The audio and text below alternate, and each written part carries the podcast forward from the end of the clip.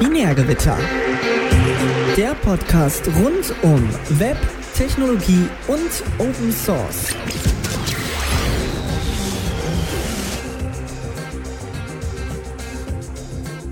Ja, ähm, hallo, wir sind wieder da. Überraschung.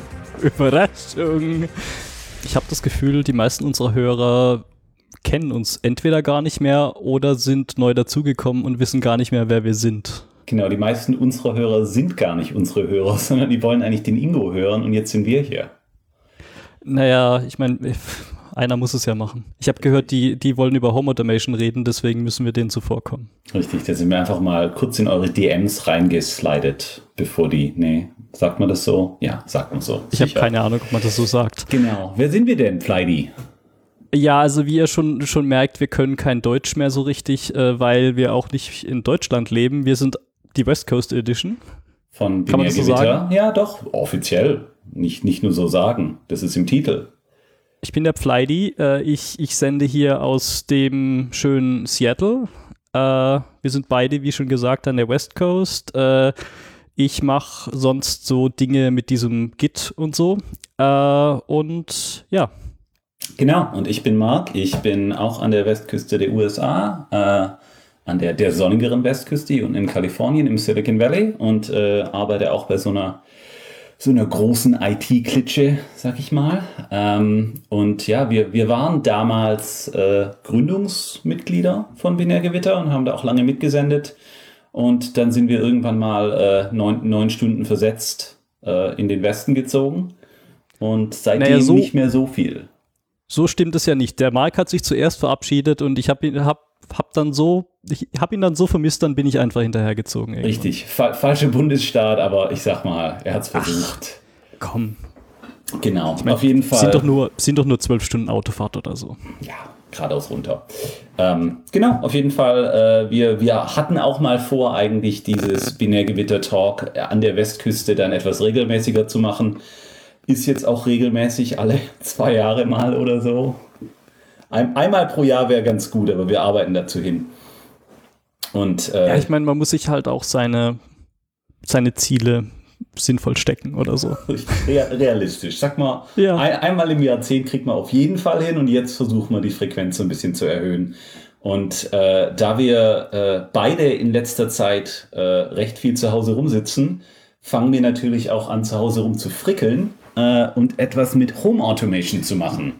Und wir, wir schicken uns immer hin und her, ähm, immer die Telegram-Messages und äh, kaufen viel dieselbe Hardware und bereden uns. Und dann haben wir gedacht, das könnten wir doch einfach auch mal öffentlich machen. Ja. Und jetzt Und sind wir für die hier. Leute, die das jetzt in zehn Jahren hören, äh, wir sind gerade, äh, ich weiß nicht, sieben Monate mittlerweile in einer globalen Pandemie. Ja, kann man, kann man ruhig Ähm, mal machen. Ja. Ähm, darum ähm, verbring, verbringen wir viel Zeit daheim und uns ist langweilig. Richtig. Ich muss dazu sagen, auch vor der Pandemie habe ich viel Zeit zu Hause verbracht, mir war langweilig, aber jetzt habe ich mehr Gründe. Das ist auch, Tja. auch was. genau. Genau. Über was reden wir denn heute? Äh, Home Automation. Home Automation bedeutet alles, alles zu Hause äh, irgendwie elektronisch auslesen, elektronisch an- und ausmachen. Äh, einfach mehr Elektronik. Ja, mehr Dinge, mehr Dinge an und ein- und ausschalten, mehr, äh, keine Ahnung, ähm, Schlösser auf und zu machen. Ja, mehr, Mehr mehr Sensoren. La- Lampen. Mehr Sensoren, mehr Aktoren. Yep. So, vom Prinzip her. Also ich meine, weiß ich nicht, ich mache es hauptsächlich äh, äh, do it for the graphs. Ich mache es hauptsächlich für die, für die Graphen, damit ich sch schöne Dashboards bauen kann, Oh. in denen ich irgendwelche äh, Daten visualisieren kann. Das, das, da habe ich immer Spaß dran. Aber Das- äh, im Zweifelsfall mache ich es auch, dass meine Frau irgendwie nachts nicht die Treppe runterfliegt, äh, wenn sie irgendwie im Dunkeln durch die Wohnung stolpert. Das, Ähm. das ist, doch auch, ist doch auch mal was. Da ist ja quasi auch so eine soziale Komponente mit dabei. Das ist ja auch schön. Ja, einfach Ähm. mal dafür sorgen, dass die Frauen nicht sterben. Ja, wir, versuchen es. Daumen gedrückt halten. Ähm, genau. Ähm, wir haben, äh, wie wir, wir uns gedacht haben, dass wir anfangen, äh, die ganze Geschichte, weil wir sind, wir haben schon viel gelitten und viele Sachen ausprobiert. Äh, wir fangen einfach mit dem Anfang an. Äh, und wir, wir reden jetzt einfach mal drüber, wie das bei uns so angefangen hat. Wir äh, mieten beide, bedeutet, äh, ist nicht so, als ob wir uns ein Haus gekauft hätten und gedacht haben, geil, da ziehe ich jetzt überall Ethernet rein und schaue, was ich damit machen kann. Ähm, sondern wir sind beide irgendwann mal umgezogen und haben uns gedacht, so, jetzt könnte man ja mal hier irgendwie ein bisschen mehr Elektronik reinklatschen. Und was, was war es denn bei dir? So das Erste, was du automatisieren wolltest? Also ähm, das Interessante ist ja, wir mieten beide, aber ich glaube, wir wohnen mittlerweile auch beide in, in einem so normalen Haus, so freistehend und so, wo man dann halt auch sagen kann, man kommt an irgendwelche Sachen ran oder kann theoretisch Dinge verändern, wenn man das möchte. Ja. Ähm, hat das denn bei mir angefangen? Äh, als wir hierher gezogen sind, habe ich mir einfach mal so aus Spaß an der Freude so ein Philips Hue Kit gekauft vor über vier Jahren. Ähm, und ich habe da lange einfach nur hier, hey, lustig, ich kann irgendwie die, die, die Lampen bunt machen. äh, und ich glaube, das war so ungefähr der Zustand, äh, als wir unsere letzte Sendung äh, hatten vor zwei Jahren. Ich glaube, der Sendungstitel war irgendwie sowas wie Hitzetod im Kabuff oder so. Ja, ist, äh, ich, ich sehe schon so äh, halt noch den Titel im, im letzten äh, Dropbox Paper Shownotes Dingens. Ja, äh, genau, was habe ich gemacht? Äh, ich habe äh, Philips Hue-Lampen und ich hatte die dann lange, ich habe die einfach irgendwie in mein ähm, Apple HomeKit eingebunden und habe dann ab und zu mal Siri gesagt, sie soll die Lampen an- und ausmachen oder so oder habe dann, ähm, ja, ich hatte, glaube ich, eine, das letzte Mal, als wir geredet haben, hatte ich eine, so eine Wi-Fi-Steckdose, mit der ich so den ganzen Fernseher und Soundbar und äh, was da sonst noch so dranhängt, ähm, ähm, ein- und ausgeschalten habe. Mhm. Ähm, und ich glaube, das war es so größtenteils. Äh, so. Also da, da, war noch wenig Automatisierung, weil die U-Lampen, ja. also die, die ersten, die erste Basis, die sie hatten, die konnte ja gar nichts und dann konntest du die zweite dir irgendwie so verbilligt kaufen und die konnte dann so ein bisschen HomeKit, aber damals hat HomeKit ja noch keine Automatisierung gehabt, das war dann eher so an genau. fertig. Genau, ich glaube, den, den einzigen Grad der Automatisierung, den ich hatte, das war alles irgendwie zeitbasiert. Ähm, also ich habe dann so um keine Ahnung, die Steckdose für den Fernseher abends um, keine Ahnung, halb sieben oder so, habe ich die Steckdose automatisch angemacht und irgendwie später, ein paar Stunden später, habe ich sie wieder automatisch ausgemacht, so äh, mit irgendeinem automatischen Schedule. Äh, ich habe das ähnlich mit den Lampen gemacht, die dann quasi irgendwann abends, äh, ich glaube, da konnte man sogar automatisieren, dass so, mach mal die Lampen an, wenn so die Sonne untergegangen ist oder so. Mhm. Ähm, also in der Philips Hue Bridge selber drin oder ja, in, über die Philips genau. Hue App. Ähm, also ich habe das hauptsächlich in dem Ökosystem der Hersteller gemacht. Ähm, irgendwann vor ein paar Jahren, vielleicht oder vor eins, anderthalb Jahren, ich weiß nicht, äh, irgendwann kam äh, diese, dieser Shortcut-Support in iOS. Ähm, und da habe ich ein bisschen angefangen mit rumzufrickeln. Ähm, das heißt, äh, keine Ahnung, ich habe mir, hab mir mal so ein paar relativ günstige NFC-Tags gekauft und habe die irgendwo in der Wohnung platziert und hatte dann so einen Platz, wo ich irgendwie äh, die Lampen gehen an und der Fernseher geht an. Nee, der Fernseher konnte nicht angehen, weil die Steckdose konnte kein HomeKit. Aber so äh, irgendwie weckt man den Apple TV auf äh, und äh, mach mal irgendwie die Netflix-App auf. Ähm, habe ich dann halt irgendwie so mit, äh, mit den Shortcuts geskriptet. Hab dann gesehen, oh, da gibt es ja auch äh, so Automations, die man über äh, HomeKit machen kann. Und dann habe ich irgendwie da mal ein bisschen angefangen. Ich wollte mir eigentlich immer so äh, Nachtlichter bauen, dass wenn ich irgendwie nachts durch die Wohnung renne, dass dann irgendwie ähm, Lampen angehen oder gedimmt angehen und dann halt einfach ähm, wieder ausgehen, wenn keine Bewegung mehr ist. Ich habe dann, glaube ich, bin durch drei oder vier unterschiedliche, so teilweise Zigbee über, ähm, über äh, Philips Hue äh, teilweise ähm, so Bluetooth Low Energy über HomeKit äh, Bewegungssensoren. Mhm. äh, jetzt weiß ich nicht, wie ich den Satz angefangen habe. Äh, ich habe ich hab, ich hab mir ein paar Geräte gekauft und äh, habe ein paar Bewegungssensoren ausprobiert und nichts davon hat richtig funktioniert, weil es war alles irgendwie, es war langsam. Äh, ich glaube, dieser Philips Hue äh, Bewegungssensor, der hatte theoretisch auch einen, einen Helligkeitssensor drin, dass man sagen kann, ja, trigger diese ganze Geschichte nur mal, wenn dunkel ist. Mhm. Aber ich glaube, der hat irgendwie ein bis zwei Minuten gebraucht, bis er gemerkt hat, oh, jetzt ist ja übrigens dunkel, äh, weil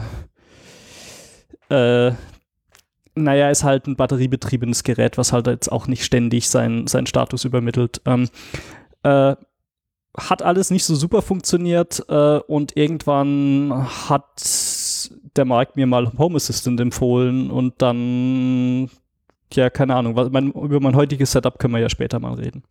Ja, richtig. Ähm, okay, ja. also bei dir, bei dir fing es an mit Lampen und dann mal versuchen, Lampen an und auszumachen, genau. aber das war alles nicht so, wie man wie es wollte und ein bisschen ja. Steckdose vielleicht noch. Ja. Achso, ja, dann, ich hatte damals auch noch ein, äh, ich habe bei, bei Microsoft an einem Produkt namens App Center gearbeitet, wo ich auch regelmäßig, äh, wenn ich denn gerade äh, äh, Rufbereitschaft hatte, auch iOS-Updates und äh, tvOS-Updates einspielen musste, um da Debug-Symbole äh, aus dem, vom Gerät runterzuziehen. Äh, und eines Tages war es dann soweit, dann kam ein äh, tvOS-Update für den Apple TV, was mir einfach über Monate hinweg alle Automations, die ich hatte, zerschossen hat und die haben einfach nicht mehr funktioniert. Und ich glaube, das war ein sehr spezielles Problem mit, wenn du irgendwelche if-Abfragen in deinen Automation hast und du benutzt den Apple TV als äh, HomeKit-Hub, Mhm. dann ging es irgendwie nicht mehr. Und es war sehr, sehr frustrierend und dann habe ich einfach angefangen, irgendwas anderes zu machen. Ja, die, ähm, die haben da nicht so viel QA generell ja, für genau. irgendwas. Okay. Ähm, ich glaube, eine Sache, die man noch nicht, die, die ich noch nicht erwähnt habe, ist auch noch, ähm, ich glaube, im Jahr 2018 hatten wir hier in Washington fiese äh, Rauchsituationen wegen Waldbränden und solche Geschichten. Äh, und da habe ich mir auch mal einen Luftqualitätssensor gekauft. Ähm, den habe ich bis vor kurzem oder bis vor einem Jahr oder so, habe ich den hauptsächlich über die App, ähm, die da mitkommt, betrieben und habe auch nichts damit automatisiert, sondern das war einfach für mich nur so ein Anzeigegerät, was mir sagt, wie denn diese Luftqualität so, so ist. Äh, mhm. Das ist ein das Gerät nennt sich Aware, ist eigentlich schicke Hardware, so eine Holzbox mit Sensoren drin, hat ein nettes, irgendwie so ein Dot-Matrix-Display, was durch so ein, äh, wie nennt man das, durch so ein Plastik, perforiertes Plastik durchscheint. Ja. Ähm, ist eigentlich ein schickes Ding, äh, aber ist halt so komplett proprietär. Du kannst es nicht, es hat keinen HomeKit-Support. Äh, du kannst die Daten bis, oder konntest die Daten bis vor kurzem nur über deren API äh, irgendwie abgreifen und äh, hatten gerade vor ein paar Tagen so äh, eine Situation, wo eigentlich die, die App nicht mehr funktioniert hat, die Geräte konnten keine Daten mehr reporten und sonst irgendwas. Und die haben, glaube ich, mehr, und da waren deren SSL-Zertifikat abgelaufen. Und ja, sie haben, glaube ich, mehrere Klassiker. Tage gebraucht, um, um das neue Zertifikat auszurollen. Also ist auch so eine Sache, wo ich jetzt sagen würde, hm, würde ich jetzt nicht unbedingt mich darauf verlassen, dass dieses 200-Dollar-Gerät äh, auch noch in fünf Jahren weiter funktioniert. Ja, recht Recht sicher nicht, wahrscheinlich. Wahrscheinlich ja. werden sie ja. gekauft oder, keine Ahnung, gehen pleite genau. oder sonst was. Genau.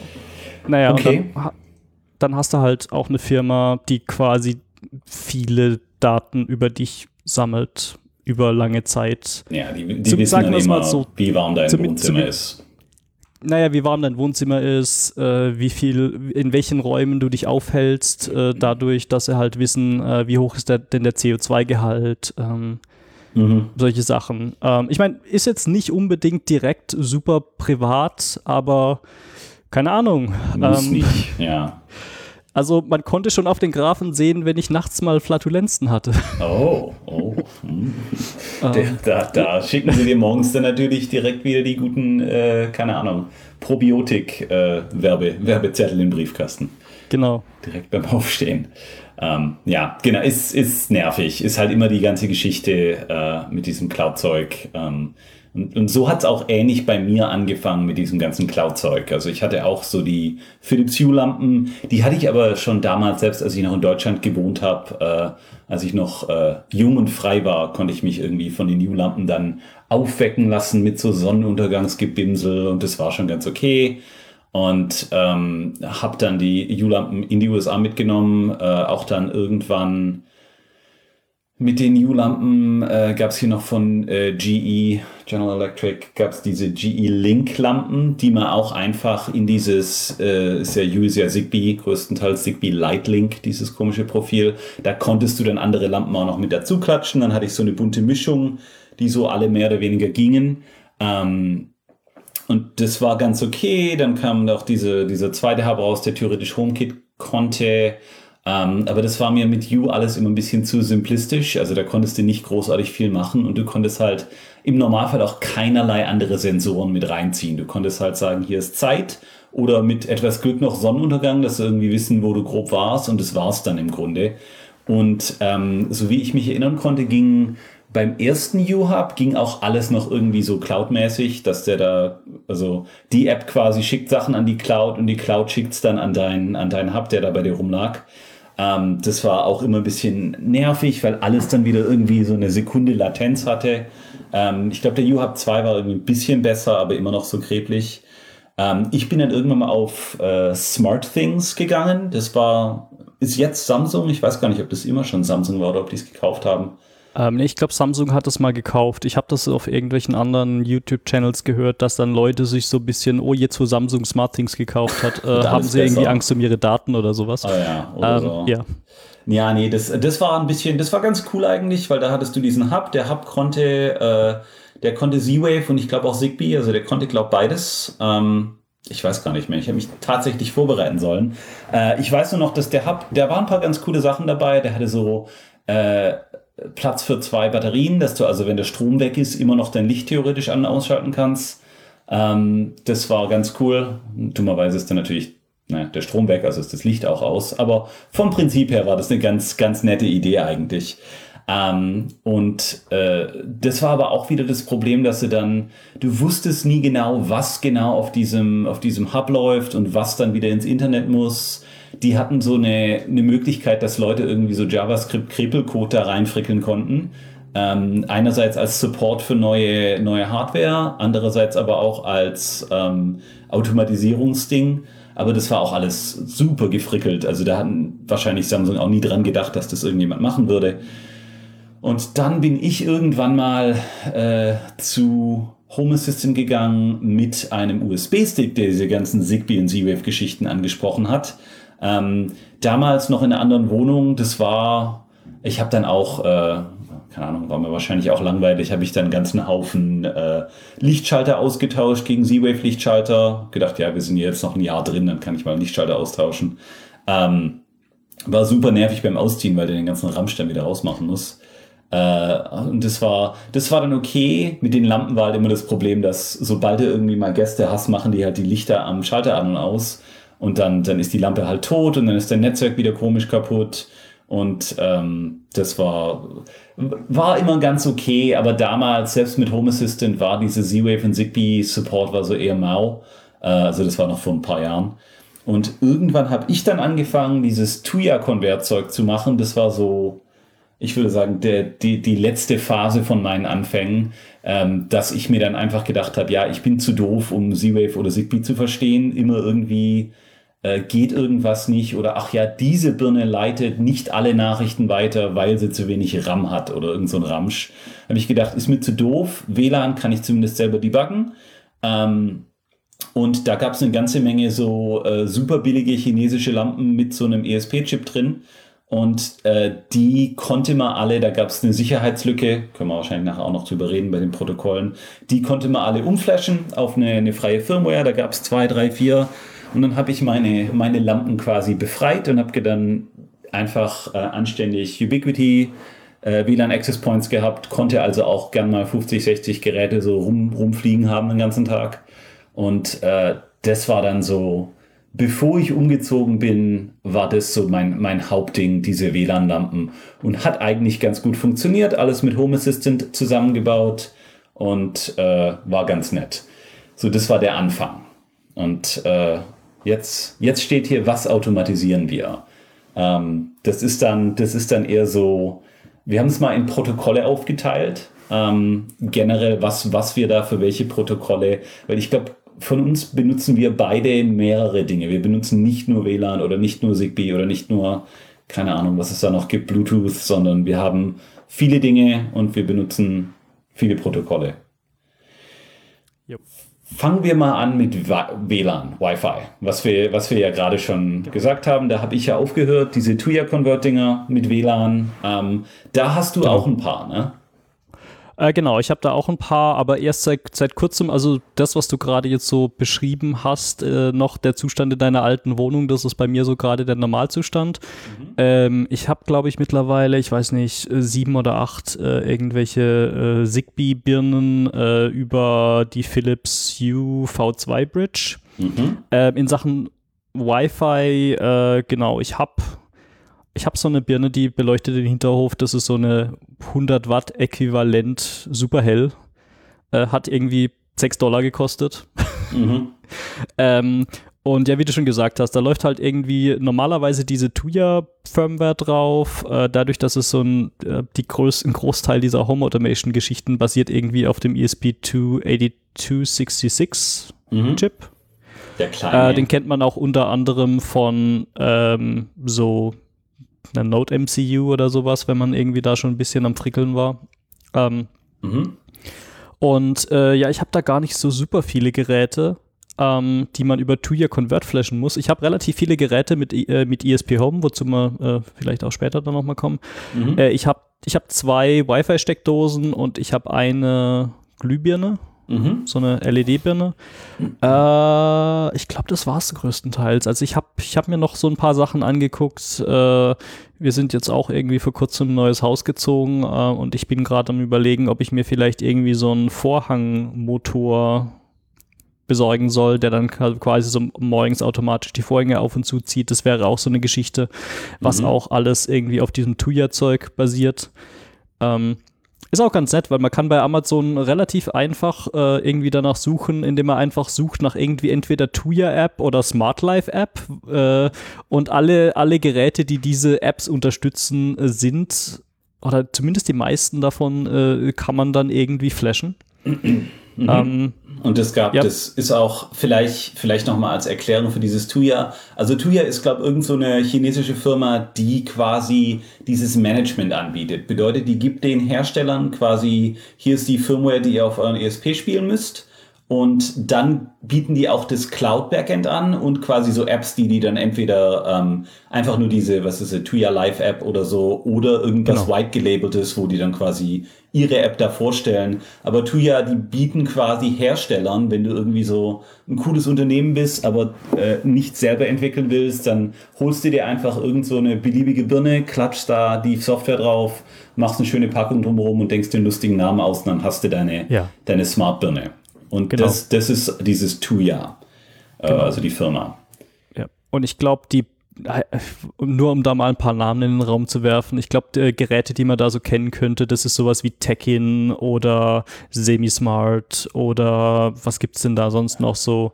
Äh, so, sowas in der Richtung. Also ist oft auch, also meist irgend, irgend so billiges China-Zeug. Billiges China äh, es gibt ein paar so russische Hersteller, die das haben, oder dann halt ein paar ähm, Hersteller, die das billige China-Zeug nehmen und einen lokalen Namen irgendwie drüber klatschen. Aber genau. das ist alles das Tuya. Und da gibt's von Glühbirnen, Steckdosen, äh, Klima, hier so Ventilatorzeug, Ventilatoren, äh, Motor, alles Mögliche, was von so einem kleinen ESP quasi gesteuert werden kann, gibt's da und oft auch super billig. Also ich habe auch ein paar, ein paar Steckdosen von denen, teilweise mit Energiemessung, teilweise ohne.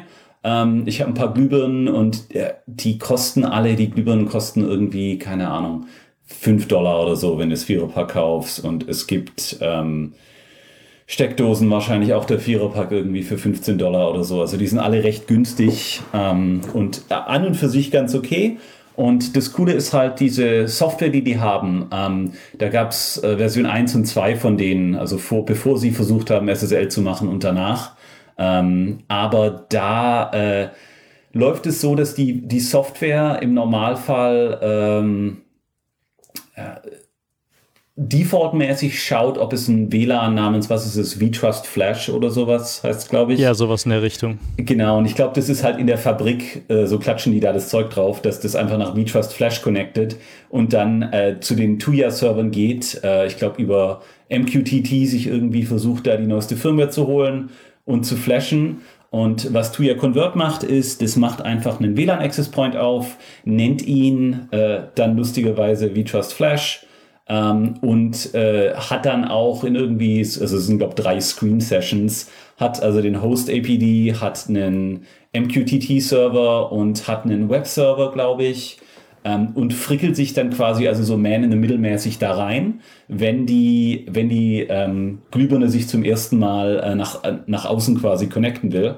Äh, also die schaut, gibt es das WLAN, denkt sich so, ah ja, super, das ist ja mein, mein WLAN, das ich in der, äh, im, in der Herstellung normalerweise immer mich drauf connecte. Und äh, dann, dann fängt die an, da zu fragen, was, was gibt es denn so als Firmware? Und dann kannst du der quasi unterjubeln, was du willst. Und da gab es irgendwie Version 1, ähm, das war irgendwie noch gar nicht so wirklich versucht, auf Sicherheit zu machen. Und Version 2, da gab es dann irgendwie ein bisschen mehr TLS, aber da konntest du ja auch irgendwas unterjubeln und das hat geklappt. Und das ist Tuya Convert. Und dann kannst du da ähm, in den Links haben wir, hast du jetzt gerade auch noch zwei Sachen reingemacht, die sehr, sehr hilfreich sind. Vielleicht kannst du da mal ein bisschen drüber reden. Genau. Äh, na, noch eine Sache zu Tuya Convert. Interessanterweise hat das, äh, also ich glaube, diese, diese Sicherheitslücke hat irgendwie ein deutsches Security-Unternehmen gefunden. Mhm. Ich bin mhm. mir auch nicht sicher, inwiefern dieses äh, V-Trust äh, Flash äh, Wi-Fi daher kommt, weil auch diese Firma, die das gefunden hat, heißt auch V-Trust. Ich weiß jetzt nicht, ob die sich ah. nach dem Exploit benannt haben oder ob das, das Wi-Fi nach der Firma benannt ist. Okay. Äh, interessanterweise äh, ist halt auch äh, dieses Repository äh, auf dem ähm, auf dem GitHub-Account äh, von der CT-Zeitschrift, mhm. Äh, Magazin, wie auch immer man es nennen will. Genau. Ähm, genau. Ich habe jetzt nochmal hier so zwei Links reingepackt. Das eine ist äh, ESP Home Configs.io. Das ist einfach eine Sammlung von äh, YAML-Konfigurationsdateien für alle möglichen Geräte, mhm. ähm, die man sich vielleicht kaufen will oder die man sich vielleicht äh, angucken will, ob sie unterstützt werden. Und das sind so das Geräte, hauptsächlich die man flashen kann. Also das sind so genau, das sind die Geräte, die, die mit Tuya kommen, standardmäßig. Ja. Äh, ich glaube, wir müssen da kurz ein bisschen vorgreifen, um zu erklären, was ESP Home ist. Ähm, weil tu weiß nicht, ist Oder, sonst also ein bisschen verwirrend ESP, vielleicht. Der, was ist denn ESP? Weil wir sagen jetzt immer ESP, du hast schon mal so eine lange Zahl gesagt irgendwann mal. Ähm, ich weiß tatsächlich gar nicht, wofür ESP steht. Äh, e, e, würde ich behaupten, Embedded. Hm. Möglich. Ähm, also, äh, ich würde sagen, diese ganze ESP-Familie von ähm, Embedded Systems, würde ich sie mal nennen. Mhm. Äh, System on a Chip Geschichten. Ich habe keine Ahnung, wie man sowas auf Deutsch nennt. Mikrocontroller. Ähm, Microcontroller. Ja, das ist wieder Englisch. Äh, ja, Kleinst, Kleinstkontrolleur. Äh, Kleinst, der Kleinstkontrolleur. Ähm, ja, jedenfalls äh, diese kleinen Chips, äh, die sind ganz nett. Die sind mittlerweile super billig. Man kriegt die für ein paar Dollars Stück. Mhm. Ähm, haben im Fall von dem kleineren, von dem ESP8266, äh, haben die äh, Wi-Fi 2,4 GHz Wi-Fi mit eingebaut. Im Fall vom ESP32 haben die Wi-Fi und Bluetooth und Bluetooth Low Energy und sonst was mit eingebaut. Mhm. Ähm, und äh, ja, letzten Endes, äh, ESP Home würde ich vielleicht als Framework bezeichnen, womit man sich seine eigene Firmware für diese Geräte zusammen konfigurieren und zusammenbauen kann. Mhm. Also kann man sich so vorstellen, man hat eine YAML-Datei und in der YAML-Datei sagt man, oh, ich habe jetzt diesen Sensor oder dieses Gerät und das hängt an diesem internen Pin und äh, man kann auch noch so ein bisschen kleine Automatisierungsgeschichten machen, so mit, oh, ich habe einen Button da dran hängen und wenn ich auf diesen Button klicke, dann mach mal bitte das Relais auf und zu. Zum mhm. Beispiel in Form von einer Elektro, äh, von, in Form von einer Wi-Fi-Steckdose. Mhm. Und äh, auf ESP Home Configs äh, findet man quasi diese Konfigurationsdateien schon also mal. Also welcher, welcher Pin denn jetzt die grüne LED ist und welcher Pin die Dose an und ausmacht, das Relais schaltet. Genau. Genau, weil letzten Endes, wenn man jetzt so, sagen wir mal, so eine Wi-Fi-Steckdose nimmt, diese Sachen sind eigentlich gar nicht so kompliziert. Man hat da irgendwie so ein System on a Chip, da ist irgendwie Wi-Fi drauf äh, und da sind halt die Device Treiber für die ganzen äh, Sensoren und was weiß ich sonst drauf. Und dann hat man meistens einen Button und eine LED, die irgendeinen Status anzeigt und man hat ein Relais, was man auf und zu macht, was dann letzten mhm. Endes die eigentliche Steckdose äh, an und aus macht. Ähm, ja. Sehr viel mehr ist es oft nicht. Und ich meine, bei einer Glühbirne hat man halt irgendwelche LED-Driver und äh, sonstige Geschichten, aber ähm, ja, äh, eigentlich gar nicht so kompliziert. Eigentlich nicht, nee. Aber er ja. hat mir auch, also als ich das zum ersten Mal so wirklich drüber nachgedacht habe, dass viele von den Steckdosen, die da einsteckst, wo du normalerweise den Knopf drückst und sie geht an und du drückst den Knopf wieder und sie geht aus, äh, ist auch krass, dass das alles nur Software ist. Also ich hätte gedacht, das sei irgendwie, sei einfacher, dass du halt tatsächlich äh, drückst du den Knopf und dann, äh, keine Ahnung, macht er halt irgendwie den, den, den Strom an, Strom aus, irgendwie etwas physikalischer. Aber mhm. tatsächlich, mhm. nee, ist alles, alles kannst du auch äh, irgendwie Knopf drücken und dann wird die LED grün und Knopf drücken und dann wird die LED rot. Ja. Kannst du auch machen, um, ähm, wenn du willst. Genau. Auch interessant, wenn man ESP Home hat, kann man auch äh, diese ganzen Aktionen umkonfigurieren. Man kann dann zum Beispiel auch sagen, oh, ich habe jetzt eine Steckdose, aber die wird nur per Automat, äh, per irgendwie, sagen wir mal, Home Assistant oder irgendwie über Wi-Fi geschaltet. Mhm. Ähm, aber wenn ich auf den Knopf von der Steckdose drücke, dann mache ich eine ganz andere Lampe an und aus. Das kann man auch relativ getrennt voneinander konfigurieren, wenn man da lustig ist. Genau, da könntest du zum Beispiel so eine äh, hier, äh, wenn man normalerweise das Licht an zwei verschiedenen Schaltern an und aus machen kann, könntest du das so über Software zum Beispiel auch machen, dass du genau. sagst, ja, der wirft jetzt einfach nur ein Event wenn ich da drauf drücke und das Event macht dann halt diese Lampe aus. Aber die müssen nicht physikalisch wirklich miteinander verbunden sein. Das kann man alles auch genau. dann logisch machen. Und das genau. ist ganz cool. Und das ist, also ESP Home ist dieses Kit, wo man sich das zusammenklicken kann. Nur so eine kleine YAML-Datei. Ähm, und äh, dann gibt's noch das etwas, ähm, ich sag mal, primitivere ist jetzt nicht so richtig, aber dieses Tasmotor. Das ist anders. Genau, das ja. ist ein bisschen anders. Das ist ESP Home baut quasi eine Firmware, die hat einen äh, gewissen Port und auf dem Port kann man dann mit der kom äh, irgendwie kommunizieren. Da gibt es so ein Binärprotokoll, das man dann irgendwie in Home Assistant einbauen kann. Funktioniert wunderbar, integriert sich automatisch. Äh, wenn du in der YAML-Datei sagst, hier, das ist eine äh, Glühbirne, die kann warmweiß, kaltweiß und Farbe, dann wird die auch so in Home Assistant automatisch auftauchen. Der sagt dann, hey, hey, du hast gerade was hinzugefügt, das ist eine Glühbirne. Ähm, Tasmoda ist so der der Vorgänger, würde ich sagen. Also die werden beide noch ah. aktiv entwickelt und haben auch ja. nichts miteinander zu tun, aber ist etwas anders. Was ist denn Tasmota? Ähm, ich würde sagen, Tasmota ist eine fertig gebaute Firmware, die man einfach so auf das Gerät drauf flashen kann. Auch jetzt zum Beispiel über, was weiß ich, entweder du hast ein Gerät, was das von Haus aus unterstützt, oder du machst das auch über, ähm, über Tuya Convert zum Beispiel. Der mhm. Unterschied ist, ähm, ESP Home ist, ich würde sagen, ein Toolkit, um eine Firmware zu bauen. Das heißt, du kompilierst dann auch nur das rein, was du dann tatsächlich brauchst an jetzt äh, irgendwelchen Libraries oder Treibern oder sonst irgendwas, äh, während mhm. äh, Intasmota schon alles Mögliche mit drin ist und du musstest und du konfigurierst es dann quasi, nachdem die Firmware schon geflasht wurde. Das genau. heißt, da ist schon Support für alles Mögliche mit drin, hat allerdings dann auch den Nachteil, dass es dann irgendwie, es gibt unterschiedliche Builds, zum Beispiel, wenn du bestimmte Sensoren benutzen willst, äh, dann musst du einen bestimmten Bild benutzen, wo dann die ganzen Libraries für bestimmte Sensoren mit reinkompiliert wurden, weil diese Geräte haben halt auch nur relativ begrenzt äh, Flash-Speicher mhm. und ähm, ich glaube, das ist einfach so äh, konzeptionell ein bisschen anders. Auch die Art und Weise, wie sie angebunden werden, so wie ich das jetzt mitbekommen habe, ist so die Art und Weise, wie die meisten Leute das Motor benutzen. Also ich habe es jetzt gerade selber nicht im Einsatz. Ähm, ist aber über MQTT, was das Message, Message Queuing, Transport, irgendwas äh, ja.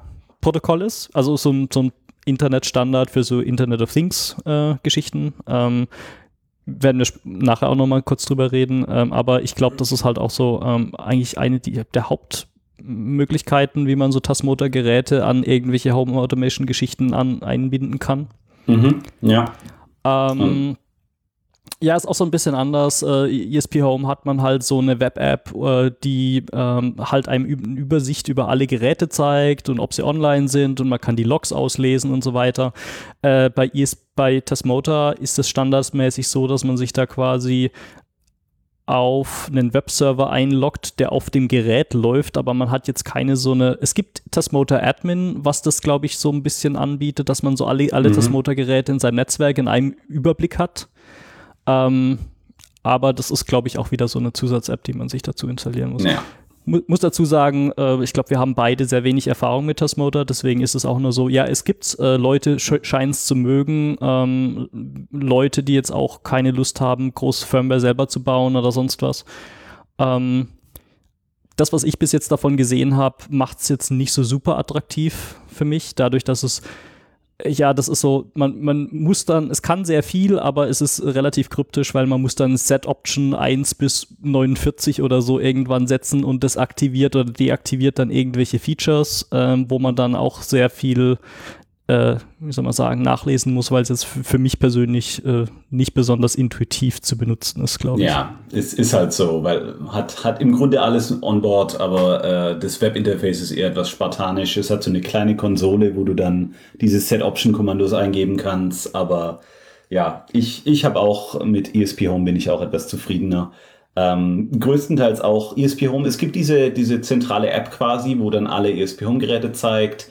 Du kannst dann Firmware-Updates machen over the air, was ganz cool ist. Ähm, aber du brauchst die App nicht. Also tatsächlich, wenn dieses Ding äh, geflasht ist, dann äh, hat es auch ein kleines Webinterface. Wenn du es einkompiliert hast, kannst du sagen, hier, ähm, einmal den Webadmin anmachen, bitte. Ähm, brauchst also nicht unbedingt diese zentrale Verwaltungsgeschichte, aber hast die Möglichkeit, es zu benutzen. Und äh, wie gesagt, es gibt halt native Integration, gerade in Home Assistant, was mir wesentlich mehr gefällt als dieses MQTT-Zeug, wo theoretisch geht's auch und es wird immer besser, wie sich das integriert. Aber ähm, ich finde es ich find's wesentlich einfacher, das ESP Home-Zeug einzubinden. Und ähm, bin, bin da recht, recht zufrieden mit. Man muss sagen, eins, was ein bisschen ähm, problematisch ist, dass diese ESP Home Configs, wo, wo drin steht, aha, diese Devices und äh, auch selbst mit Tasmoda, ähm, die zeigen dir dann, ah ja, diese Tekin SP20 Steckdose, äh, die funktioniert wunderbar mit ESP Home und Tasmoda, kann man wunderbar flashen mit Tuya Convert und äh, das Blöde ist, dass dann kaufst du dir einfach diese Tekken SP20 und findest raus, dass der Hersteller einfach auf einen anderen Chip umgesetzt hat. Ähm, äh, von außen sieht es alles noch wie Tuya aus, aber äh, du kannst es halt nicht mehr flashen, weil es kein ESP mehr da drin ist, sondern irgend so ein anderer System on a Chip Gedingsel, wo das ganze Zeug nicht viel funktioniert. Und ähm, das ist so das Einzige, wo man ein bisschen vorsichtig sein muss wenn man keine, in Anführungszeichen, offene Hardware hat, wie Sonoff oder sowas in der Art, dann wird es etwas problematischer, die Dinger zu flashen. Ja. Äh, wo du jetzt gerade Sonoff sagst, also Sonoff ist auch ein Hersteller, der viele so äh, Geräte äh, mit dieser ganzen Tuya-Software äh, ähm, anbietet.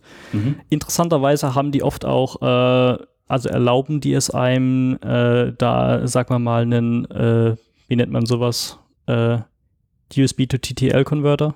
So ein, ja, genau, also so einen seriellen Bus, der ist schon. Genau, so, so einen seriellen, so einen seriellen Flasher anzuschließen, über den man das Zeug dann halt auch, äh, sag mal mal, ohne Wi-Fi flashen kann. Äh, oft muss man da irgendwelche Kabel zu anlöten oder so, aber es geht hm, halt theoretisch nicht, und. Äh, oft bei Sonoff nicht. Also, das ist halt die, der Unterschied. Oft kannst du irgendwelche Software kaufen. Also, alle Dinge, die du mit Tuya Convert ähm, flashen kannst über WLAN kannst du auch theoretisch aufmachen und die, die Lötpunkte daran machen. Bei Sonoff ist das Coole, die haben keine Lötpunkte, wo du einfach ranlöten musst. Die haben teilweise wirklich die, ich kenne mich ja absolut nicht mit Elektronik aus, aber die Löcher, wo du einfach dann den Metallstift reinstecken ja. kannst. Man, man, hat so, man hat so, äh, es, ist nicht wirklich ein Sockel, aber man hat irgendwelche Löcher, wo man Pins reinstecken kann und die, äh, genau. dann hast du eine elektrische Verbindung. Und es ist auch nicht irgendwie ähm, völlig zugeklebt, sondern die ganzen Sonoff-Dinge, genau. die sind eigentlich für so äh, Leute gemacht, die auch da gern mal Technik äh, etwas affiner sind. Genau. Und ich weiß gar nicht, ob die überhaupt Tuya verwenden im Normalfall oder ob die ihr eigenes Zeug verwenden. Aber hm. ähm, sie, sie sind auf jeden Fall wesentlich äh, in dieser Maker-Community wesentlich äh, freundlicher angesehen.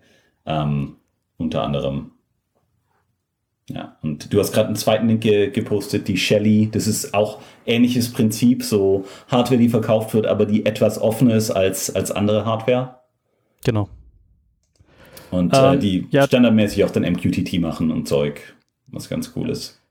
Ja, und die bieten dir auch ein offenes Webinterface an, wo du auch einfach über das Webinterface alternative Firmware flashen kannst äh, und äh, solche Sachen.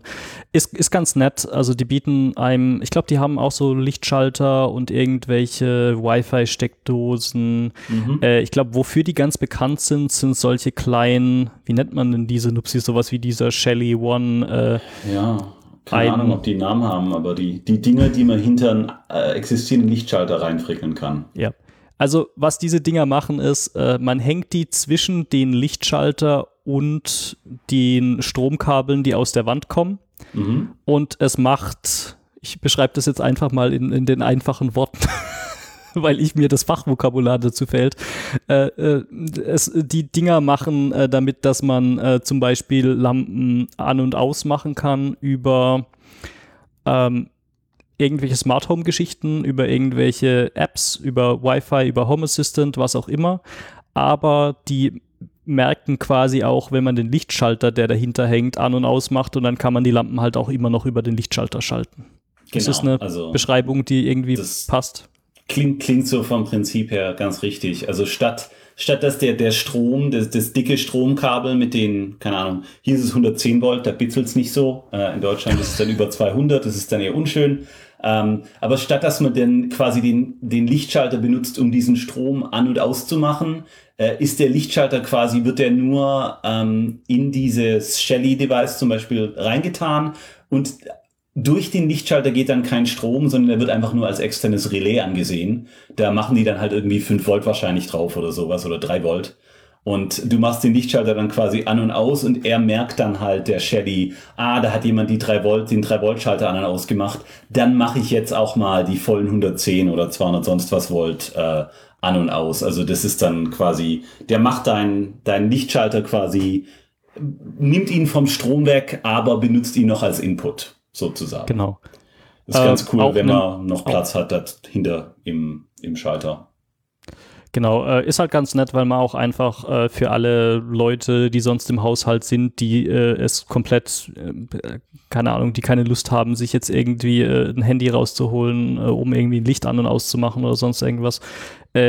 und sag mal mal, im Zweifelsfall sieht es halt auch netter aus, wenn man halt überall die gleichen Lichtschalter im Haus hat äh, und manche, da, manche haben halt noch ein bisschen, äh, wie soll man sagen, äh, ein Smart Device dahinter. Genau, das ah, ist viele ja. Lichtschalter, die, äh, du kannst dir ja auch Lichtschalter kaufen mit WLAN oder mit Z-Wave oder mit Zigbee, aber die sehen, 90 Prozent sehen einfach super nach, keine Ahnung, Elektrokrebs aus. Also da sind irgendwelche blauen LEDs und irgendwelche Schiebedingens und das ist alles doof. Und mit diesen Shellys oder jetzt gibt's auch von Sonoff sowas in der Art, da kannst du das Ding halt einfach an- und ausmachen. Du kannst nicht dimmen, das ist so die eine Geschichte. Ich glaube, Shelly hat einen, mit dem man dimmen kann. Aber standardmäßig, glaub, machen die, Dimmer, ja. standardmäßig machen die nur Strom an und aus. Aber ähm, zumindest kannst du das quasi äh, den, den, auf, auf, Englisch heißt es Retrofit, also die Resto, nee, keine Ahnung. Wie ich habe keine Ahnung, wie Ja, geben ja. wir auf. Wir, Sven wir und ich, wir sprechen Deutsch, aber gar nicht so gut eigentlich mehr. Ähm, auf jeden Fall kann man, kann man die dann verwenden. Und das ist so, was Wi-Fi angeht, noch eines der, der cooleren außerhalb von diesem Tuya. Ähm, auf den meisten Shellys und Sonoff kannst du natürlich auch dann dein, deine alternative Firmware flashen, aber selbst standardmäßig sind die schon recht offen. Und ähm, ich glaube, hattest du nicht auch äh, eine Steckdose, die auch standardmäßig lokal irgendwie angesprochen werden konnte? TP-Link oder sowas? Genau. Äh, ich habe diese TP-Link. So letztes vielleicht äh, fürs WLAN. Genau, ich habe da drei, drei von, ähm, die äh, funktionieren auch lokal über irgendwie Local Polling. Äh, um deren App benutzen zu können, muss man dann irgendwie doch äh, den Internetzugriff geben. Ja. Äh, was jetzt nicht so geil ist, ähm, aber ähm, ja, äh, die sind ganz okay. Also mhm. das Nette ist, ähm, da gibt es eine gute Integration in Home Assistant, äh, wenn man nicht gerade so ein komisches Netzwerk-Setup fährt, wie ich mit hier mehreren WLANs und sonst was, äh, dann werden die auch automatisch in Home Assistant erkannt. Mhm. Ähm, und ja, also ich habe die eine Steckdose, wie schon gesagt, äh, die habe ich seit über vier Jahren und dann habe ich noch zwei andere von der Sorte. Ähm, und die funktionieren eigentlich relativ gut. So, das ist so, wenn ähm, man gar nicht frickeln will, aber immer noch irgendwie lokal etwas Kontrolle haben, dass das nicht alles genau. eine Sekunde dauert, bis das ins Internet geht und wieder genau. zurückkommt. Genau. Das genau. ist dann auch ganz cool. Ja. Ähm, und die, die, Latenz, die Latenz ist eigentlich relativ in Ordnung. Ähm, ich habe jetzt noch nicht getestet, wie die äh, Integration und alles funktioniert. Äh, sollte man den mal über Firewall-Regeln oder so ähm, das Internet wegnehmen. Ähm, ich glaube, die funktionieren auch immer noch, wenn ich jetzt, sagen wir mal, den, den Router ausmache oder so. Ähm, ich meine, offensichtlich, sie brauchen immer noch Wi-Fi. Aber ähm, ne, so im, im Großen und Ganzen äh, ist, ist ist halt eine ganz nette Lösung, weil man muss nicht erst, oh ja, jetzt brauche ich einen Linux-Laptop oder jetzt brauche ich irgendwie einen Raspberry Pi mit Wi-Fi drin, damit ich irgendwie äh, Tuya Convert flashen kann oder so, sondern es ist halt einfach mal ein Gerät, das kann man kaufen, da ist dann auch noch die Garantie mit drauf. Äh, und die bieten halt einfach eine lokale API an, die halt andere Home Automation Geschichten benutzen können. Ja, was, was ziemlich cool ist. Ja. Nachteil ist halt bei den Dingen immer, du musst dir im Normalfall immer diese irgendeine blöde App installieren und dann musst du dir einen Account machen wahrscheinlich und dann musst du ja. nur um das initiale WLAN-Zeug mal aufzusetzen und danach muss es wahrscheinlich nie wieder, aber es ist halt ein, ein Account mehr und ich glaube, das ist jetzt auch so ähm, eine ganz gute Überleitung vom, vom Wi-Fi in zum Beispiel Z-Wave oder Zigbee, ähm, wo im Normalfall äh, der, die ganze Geschichte etwas mehr spezifiziert ist, aber das bedeutet auch, die Dinge arbeiten im Normalfall auch ein bisschen besser zusammen. Wi-Fi ist halt, ja, da hast du, kriegst du halt eine IP und kannst du machen, was du willst. Z-Wave und Zigbee, das ist dann so eine Geschichte, die da gibt es dann schon so ein Verständnis hier, das ist eine, eine, Lampe und die Lampe kann an- und ausmachen und das ist im Protokoll schon irgendwie so grob mit drin, ähm, diese Möglichkeiten. Und äh, wir haben einfach Z-Wave grundlos als erstes genommen. Ähm, Z-Wave hatte, glaub von uns beiden, hat es nur ich gehabt, ne? Du hattest kein Z-Wave bisher? Ja. Ähm, ich habe mir tatsächlich äh, vor kurzem, äh, vor ein paar Tagen mal ein bisschen genauer äh, solche, äh, wie nennt man denn das? Smarte Schlösser angeguckt. Smart Locks, ja, keine Ahnung. Smart, Tür, Smart Türschloss, ja. Tür, ein, ein, Tür, ein, ein Türschloss, was man irgendwie über Dinge konfigurieren, äh, äh kontrollieren kann.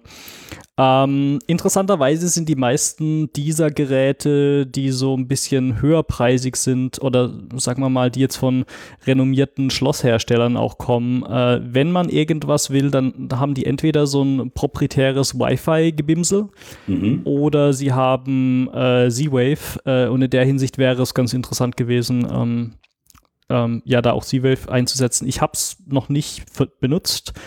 Das Einzige, was ich jetzt so bei meiner Recherche rausgefunden habe, ist, dass äh, Z-Wave-Geräte sehr viel teurer zu sein scheinen als Zigbee-Geräte. Ja, Genau, das war so. genau, ja. Es, es, es, geht, es kommt drauf an. Also ich hatte am Anfang habe ich recht viel Z-Wave gemacht, weil ich habe mir beides durchgelesen, Z-Wave und Zigbee.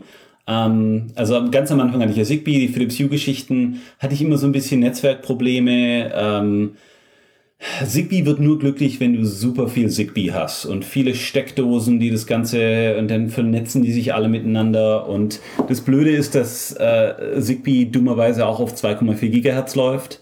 Also im Zweifel klatscht es dann, kannst du deinen Zigbee-Kanal meist einfach nicht ändern. Die nehmen einfach, keine Ahnung, 11 oder sowas in der Art, was die, die 2,4 Gigahertz Channels angeht. Ähm, und dann, dann klatscht er halt mit deinem nicht nur mit deinem WLAN zusammen, sondern der klatscht dann auch mit USB 3 zusammen. Also wenn du den Zigbee-Stick zu nah am USB 3 Hub hast, dann kann es passieren, dass du da irgendwelche Probleme siehst. Ähm, du kannst äh, generell kann es passieren, dass äh, kann, wenn der halt in eine, irgendwas anderes mit 2,4 GHz, so Haustelefon oder irgend sowas dazwischen ist, dass der dann da Probleme hat. Und deswegen habe ich am Anfang einfach gedacht, gut, dann machen wir jetzt Z-Wave ähm, es gab einige billige, also ich hatte ja dieses Samsung Smart Things, habe ich gedacht, ja geil, kann ja beides. Habe ich mir ein paar Lampen gekauft, die Z-Wave waren waren und war eigentlich auch ganz gut, so vom Prinzip her. Ich habe das dann irgendwann mit Home Assistant integriert, da habe ich so einen USB-Stick, diesen Hus BZB, Go Control, was weiß ich was, haben wir auch verlinkt. Der konnte auch Zigwave, äh, Zig, Zigwave, ja. Äh, Z-Wave. Z-Wave. Ähm, habe ich gedacht, naja, geil, dann mache ich einfach Z-Wave ein bisschen weiter. Und das war eigentlich ganz gut. Ähm, man konnte das Netzwerk äh, immer recht einfach joinen. Also der hat, äh, der hat immer so zwei Modi, Inclusion und Exclusion. Also du kannst dann quasi sagen, wenn du ein, ein Gerät aus deinem, ähm, aus deinem Netzwerk raushaben willst, dann sagst du halt hier Exclusion Mode an und im Normalfall machst du äh, einfach die, die Birne oder was auch immer achtmal an und aus äh, oft reicht es auch schon drei, viermal, je nach, je nach Hardware. Und dann äh, versteht die, ach ja, ich gehe jetzt in meinen Pairing-Modus. Und wenn du es im Exclusion hast, dann sagt er halt, okay, gut, dann verlasse ich das Netzwerk jetzt. Und wenn du Inclusion anhast, dann sagt er, ah gut, jetzt gehe ich dann halt, join ich halt dieses Netzwerk und verbinde mich mit allen Geräten. Und das hat eigentlich immer recht gut funktioniert. Ähm, Z-Wave ist auch so, äh, da gibt's nur einen Standard. Also gut, gibt's jetzt Z-Wave und Z-Wave Plus, aber prinzipiell können alle, äh, alle Z-Wave-Geräte mit allen anderen Z-Wave-Geräten reden. Und äh, du kannst das Netzwerk, wenn du sagst, ach, ich habe jetzt hier alle meine Lampen ins andere Zimmer getan, äh, kannst du sagen, bitte hiel doch mal das Netzwerk und dann haben die die Möglichkeit quasi zu schauen, welche anderen Geräte denn jetzt um sie rum sind und sich dann zu verbinden. Und der einzige Nachteil ist, dass das schweineteuer ist. Ähm, also Lampen gingen noch, aber sobald du Temperatursensoren oder irgendwelches anderes Zeug, das kostet, weil das halt von dieser Z-Wave Alliance quasi gemacht wurde. Ähm, ich glaube, das hat sich jetzt vor ein paar Monaten auch geändert, aber es ist im Prinzip alles noch dasselbe. Ähm, muss diese Z-Wave Alliance das halt approven und äh, macht da auch irgendwelche Tests, um festzustellen, dass die Geräte miteinander können. Und äh, das treibt einfach die Kosten hoch. Da gibt es weniger Hersteller und das Zeug, das es gibt, ist teurer. Das Gute ist, die sind auf 800 oder 900 Megahertz. Gibt es leider auch einen Unterschied zwischen USA und Europa. Je nachdem hast du dann wieder eine andere, andere Frequenz, was ein bisschen nervig ist. Aber das habe ich am Anfang recht viel gemacht. Aber ähm, ich hatte super Probleme, Türsensoren zu finden. Ich hatte super Probleme, Temperatursensoren zu finden, die sowohl klein als auch billig sind. Und irgendwann habe ich dann gedacht, ja, äh, fuck it, äh, wo ich jetzt eh schon anderes Zeug da hinzufügen muss, dann, dann mache ich jetzt einfach mal Zigbee und schau mal, ob ich das irgendwie, keine Ahnung, ein bisschen besser zusammenkriegen kann. Aber Z-Wave hatte ich Steckdosen, äh, Lichtschalter, äh, Birnen, hat eigentlich immer ganz gut funktioniert und selbst wenn es irgendwie, die haben sich schnell, schnell wieder miteinander connected, aber äh, teurer, blöderweise alles. Ja. Ähm, ich weiß nicht, ob das noch aktuell ist, aber ich habe irgendwie noch im Hinterkopf, dass Z-Wave, äh, dass es da, glaube ich, eine Firma gab, die diese ganzen äh, Z-Wave-Chips hergestellt hat und dass es deswegen so teuer ist. Genau, die Z-Wave Alliance, das, was weiß ich was. Ja. Also ja. die, die setzen auch das, also die stellen auch das Zeug alles her. Ja. Ähm, ist so, ja. Schade eigentlich, weil vom Prinzip her ist die Frequenz recht gut. Niedrige Frequenz, dann, dann trägt sich auch ein bisschen weiter angenehm. Ja, bedeutet auch, geht so besser durch Wände und so, wenn die Frequenz ein bisschen niedriger ist. Richtig, aber ist dann halt so eine Geschichte, wo es, ja, gibt es halt nicht so viel und äh, was es gibt, ist ein bisschen teurer im Zweifel. Ja. Ähm, ja, also was ich jetzt auch gehört habe, das ist jetzt auch nur so Hörensagen, was ich von irgendwelchen YouTube-Kanälen äh, aus Europa gehört habe, es scheint relativ viele so Controller für so äh, zentral, also für so Heizkörper zum Beispiel, was man so in Deutschland hat, so ein, äh, so, so ein Heizkörper, wo dann so weiß, heißes Wasser durchfließt. heißt bei uns, ja. Ja, ja genau. Ähm, so viele solcher Geräte oder viele, äh, also es gibt viele Thermostate, die man an solche Heizkörper ranmachen kann, ähm, die über Zigbee, äh, Z-Wave, sorry, angesteuert werden. Mhm. Ähm, okay. Scheint dann auch so eine Sache zu sein, wenn man jetzt in Europa lebt, äh, ist es vielleicht auch eine Sache, wo man vielleicht dran denken könnte. Ähm, auch ein Disclaimer, den wir vielleicht schon am Anfang hätten bringen können. Äh, wir sehen, äh, also wir beschreiben das Ganze natürlich jetzt aus der Sicht von jemandem, der auf, auf dem nordamerikanischen Kontinent lebt äh, und äh, dementsprechend äh, kann es dann auch sein, dass da manche Standards und äh, Geräte, Verfügbarkeit und sonst was ein bisschen anders aussieht.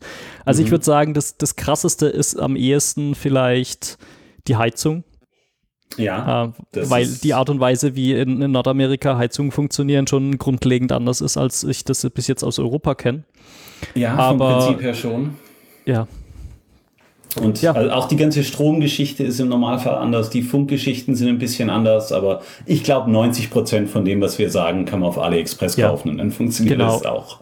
Genau, und äh, auch viele dieser so, sagen wir mal, Smart, Smart Lichtschalter und sonst was Geschichten, theoretisch kann das Relais äh, 100, zwischen 110 und ich glaube 240 Volt können die meisten. Mhm. Ähm, also das heißt, da kommt es halt immer nur darauf an, braucht man dann irgendwie Neutral Wire oder braucht man kein Neutral Wire und ähm, alle, alle mhm. möglichen Geschichten. Ich glaube, da muss man sich dann halt so ein bisschen äh, informieren, je nachdem, ja. äh, weder, in was vom Land man lebt. Ich kenne uns da aus, wir, wir spielen ja nur viel mit rum. Also genau. Irgend, wir haben ja keine Ahnung, von was wir reden. Deswegen sind wir auch in die USA gezogen, weil es mit 110 Volt einfach nur halb so hart wehtut. Das behauptest du. Äh, ich mache trotzdem immer die Sicherung, die Sicherung raus, wenn ich irgendwas mache. Ja, ja, ja, das, äh, ja, da ist wahrscheinlich eine gute Idee. Äh, auf jeden Fall, Z-Wave, äh, das war es eigentlich, was ich zu Z-Wave zu sagen habe. Ich habe es mit Home Assistant nativ, mit Open Z-Wave gemacht. Ähm, Sonst habe ich da, wenn es billiger wäre, würde ich es wahrscheinlich mehr benutzen, aber ist nicht billiger. Und es gab irgendwann mal Z-Wave und Z-Wave Plus, wo sie dann gesagt haben, ach, das alte Z-Wave ist langsam und wie die da irgendwie die Signale übertragen, da ist ein bisschen Latenz mit drin und Z-Wave Plus macht alles besser. Aber habe ich dann, habe ich mich nie so groß mit beschäftigt, weil ich dann irgendwann einfach auf Zigbee umgeschaltet habe. Oder erst, erst dann auf WLAN komplett alles und dann irgendwann mal auf Zigbee. Ähm, größtenteils, weil mir einfach, ich glaube einfach, weil mir langweilig war. Das, das WLAN-Zeug ging eigentlich alles, aber ähm, nee, genau, äh, Sensoren. Das ist mit WLAN immer so ein Problem, weil WLAN recht batteriehungrig ist. Bedeutet, solange das eine Steckdose oder eine, eine Glühbirne ist oder ein Lichtschalter, gar kein Thema, super geile Sache. Aber wenn du halt irgend so einen kleinen Nupsi haben willst, der dir nur irgendwie Luftfeuchte und, und äh, Hitze dir entgegenbringt äh, und du willst den batteriegetrieben haben, dann ist WLAN nicht so das Beste. Zigbee hingegen ist ganz okay. Ähm, ich glaube, das äh, trifft bei, das trifft auch, also alles, was du gerade gesagt hast, äh, trifft auch auf Z-Wave zu, äh, mit dem Stromverbrauch und so weiter. Mhm. Äh, nur mit halt dem Unterschied, dass sowohl die Sticks, die man so braucht, äh, um äh, Z-Wave zu sprechen, um die irgendwie wo einzubinden, als auch die Geräte sehr viel teurer sind. Mhm. Ähm, ist übrigens auch ein, ein guter Dings. Ich habe ein ich habe vor ein paar Tagen äh, ein YouTube-Video gesehen, wo einer mal die, äh, den Stromverbrauch äh, von irgendwelchen äh, Smart Lights und sonst irgendwas gemessen hat. Mhm. Ähm, ist natürlich auch ein Punkt, äh, wenn man irgendwelche Wi-Fi-Birnen und so weiter hat, die dann halt ständig mit dem WLAN in Verbindung stehen müssen. Die verbrauchen dann halt auch im Standby, wenn das Licht aus ist, äh, Strom. Und das könnten teilweise bis anderthalb, zwei Watt sein. Ist jetzt nicht super viel. Nee, aber über so ein Jahr gerechnet äh, kann man da theoretisch auch ein paar Lampen, die die ganze Zeit brennen lassen, wenn man, wenn man nur ge genug äh, Lampen im Haus hat. Also es ist auch so eine Sache, wo äh, Z-Wave und Zigbee, äh, die verbrauchen dann halt vielleicht teilweise mal so ein Watt weniger. Also die haben dann mhm. vielleicht so ein halbes Watt oder sowas, äh, was sie an Standby-Verbrauch haben im Vergleich zu äh, irgendwie anderthalb oder zwei Watt für irgendwelche Wi-Fi-Geräte. Ja, man muss sagen, Aber man kann, gerade selbst mit dem ESP Home und so, du kannst einen ganzen Haufen so Energiesparoptionen einstellen. Ähm, die sind standardmäßig nicht wirklich aggressiv eingestellt. Aber sobald du das anmachst, dann ist, ist es halt komisch, weil dann irgendwie dann fällt er dir aus dem Router raus oder äh, der, der braucht dann teilweise einfach vier Sekunden, bis er dann wirklich wieder aufwacht und ähm, ja, ganz ist also nicht wirklich, nicht wirklich äh, was, was ich wirklich machen will. Also ich sag dann gut, dann, dann verbrauche ich halt lieber irgendwie äh, ein Watt mehr äh, an, an all diesen 20 Birnen, die ich habe und äh, die 20 Watt sind dann auch äh, grob wahrscheinlich irgendwie kein, kein Dollar pro Monat. Ja.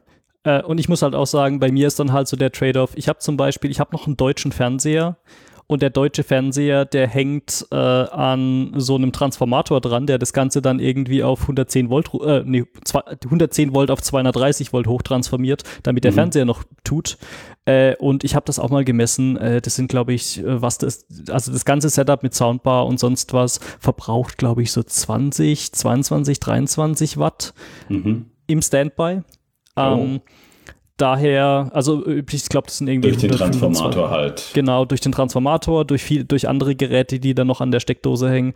Dadurch ist es für mich einfach äh, ein relativer No-Brainer, da eine ne Steckdose hinzumachen, äh, die ich einfach komplett ausmachen kann. Und dann nehme ich halt mhm. lieber den, äh, den Stromverbrauch des Wi-Fi-Chips in Kauf, statt dass ja, ich halt da nochmal Ja.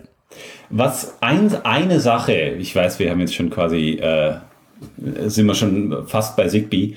Ähm, eine Sache, die bei mir immer ein bisschen bei diesem WLAN komisch war, ist, dass ich, du weißt nie genau, was der Hardwarehersteller da eigentlich macht. Ähm, und ja. das ist so ein bisschen die Gefahr zum Beispiel, dass du Birnen hast, wo du eine, eine äh, Kaltweiß-LED und eine Warmweiß-LED hast und äh, eventuell noch RGB irgendwie LEDs dazu. Und äh, du weißt halt nie, ob du, wenn, wenn du jetzt sagst, hier, wir machen mal die rote LED an, ob der Hersteller standardmäßig die rote LED anmacht, aber auch noch 20% der Warmweiß-LED oder ob der nur reines Rot anmacht. Und es besteht halt die Gefahr, dass du dem, dem Chip sagen kannst, ja, mach doch einfach mal alle LEDs an, kaltweiß, warmweiß und rot und grün und blau und alle auf 100% und dass das Ding einfach, äh, ich sag mal, wesentlich wärmer wird, als der Hersteller das jemals äh, vorhergesehen hat. Ähm, ist ein bisschen ein Nischenproblem, da im Normalfall halt wahrscheinlich, äh, keine Ahnung, wenn du nur kalt und warmweiß hast, dann ist das nicht so kompliziert. Aber da hatte ich schon Probleme, wo ich mir gedacht habe, ja, ich weiß gar nicht, äh, ob ich jetzt äh, dieses kalt und warmweiß mit anmachen soll oder einfach nur die, äh, die farbigen LEDs anmachen, äh, weil die, die die Farbmischung sieht schon anders aus, aber die Birne wird auch ein bisschen zu warm. Also, äh, das war immer so, man frickelt halt schon so ein bisschen für manche dieser Dinge. So, Steckdose an, aus ist ein bisschen einfacher, weil die ist halt, ist halt ein Relais und das machst du an oder aus, aber man kann schon mehr konfigurieren, selbst wenn man es vielleicht nicht ja. sollte. Ja, also für mich ist da halt immer auch die, die, der Zeitfaktor ein Ding. Äh, ich, mir ist es schon oft passiert, dass ich zum Beispiel ähm, mir Geräte gekauft habe, nehmen wir mal zum Beispiel meine äh, auch mittlerweile auf ESP Home geflashten Steckdosen. Die habe ich mir irgendwie ich glaube, zwei, zweieinhalb Monate bevor ich sie tatsächlich in Betrieb genommen habe, gekauft und dann lagen die eine ganze Weile im Schrank, weil ich zu faul war, sie zu flashen. Während äh, ich bei diesen äh, TP-Link-Geschichten, die ich mir dann irgendwann gekauft habe, äh, naja, die habe ich halt ausgepackt und ich wusste, wie es funktioniert und es war, es ist jedes Mal ein Riesenschmerz, die ins Wi-Fi zu bringen, weil da muss man das Gerät wieder resetten, dann findet er das Wi-Fi beim ersten Versuch nicht und so weiter, aber wenn man das einmal gemacht hat, dann funktioniert es halt.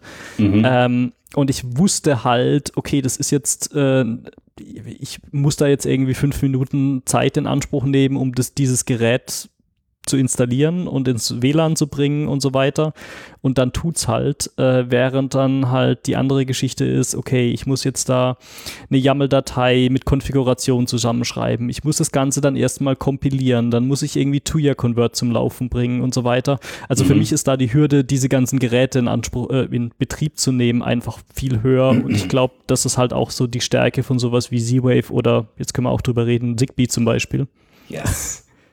Genau, ja, nee, auf jeden Fall. Das ist halt, es ist ein Standard. Ähm, das Gute an Z-Wave und Zigbee ist auch, dass die keine Internetkonnektivität haben. Also das ist kein, das Protokoll kannst du nicht routen. Deine Birne kann nicht irgendwelche Daten zurück an keine Ahnung was schicken. Ähm, und deine Steckdosen und, und äh, Birnen, die du von irgendeinem China-Hersteller bekommst, da kannst du halt von ausgehen, dass die nicht nur irgendwie, äh, keine Ahnung, den NTP-Server anfragen, sondern die schicken halt auch irgendwas zurück, dass sie dann sagen, hallo, Birne 12 hier, Firmware-Version 3, äh, ich bin jetzt hier an, danke. Und ich, ich weiß gar nicht, ob diese Firmen auch damit Geld machen, dass sie dann sagen, hey Leute, wir können euch sagen, wann Leute wie viel Strom verbrauchen oder sonst was ähm, und ob sie die Daten verkaufen.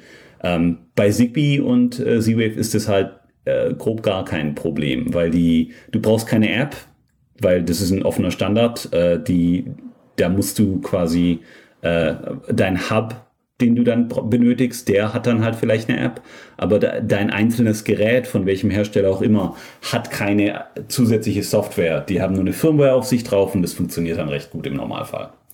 Ähm, da ist Zigbee, muss ich sagen, ein bisschen problematischer. Ähm, Z-Wave ist halt, habe ich noch nie Probleme gehabt. Das hat alles immer gepaart. Zigbee gibt's ja erstmal so die Unterscheidung zwischen drei verschiedenen Klassen, was so Zigbee-Geräte generell sein können. Da gibt's den Controller, da gibt's den Router und dann gibt's so diese Leaf Nodes, also die nur doof rumsitzen und äh, nichts weiterleiten wollen. Das ist so vom, vom Prinzip her schon mal anders wie zum Beispiel WLAN, wo halt alle nur Clients sind. Genau. Ähm, ja, ich würde sagen, äh, das, was du gerade schon gesagt hast, dass man da irgendwelche Hubs hat. Also das kann jetzt zum Beispiel auch so ein Smart Things Hub sein, äh, der dann äh, Zigbee eingebaut hat. Oder dann gibt es halt auch so eine Home Automation Plattform, die nennt sich Habitat. Äh, die, ich glaube, wenn man da sich die, die Hardware kauft, da, da ist in dem Hub auch gleich ein Zigbee äh, Controller mit drin. Ähm, dann, ich glaube, die bisschen größeren, teureren Amazon Echos haben teilweise auch Zigbee mit drin. Genau. Ähm, kann man da Sachen anbinden und halt auch so, wie du das jetzt machst mit so einem Stick, äh, den man dann irgendwie in Home Assistant reinfrickelt. Ähm, mhm. Also das ist mehr oder weniger, der Controller ist quasi das Gerät, was den allen anderen sagt, was sie tun oder lassen sollen oder was halt Informationen äh, quasi einsammelt von irgendwelchen Sensoren oder was auch immer. Mhm. Ich würde sagen, Router ich kenne das nur, dass Router eigentlich immer am normalen, also ans, am Stromnetz hängen, dass die nicht batteriebetrieben sind.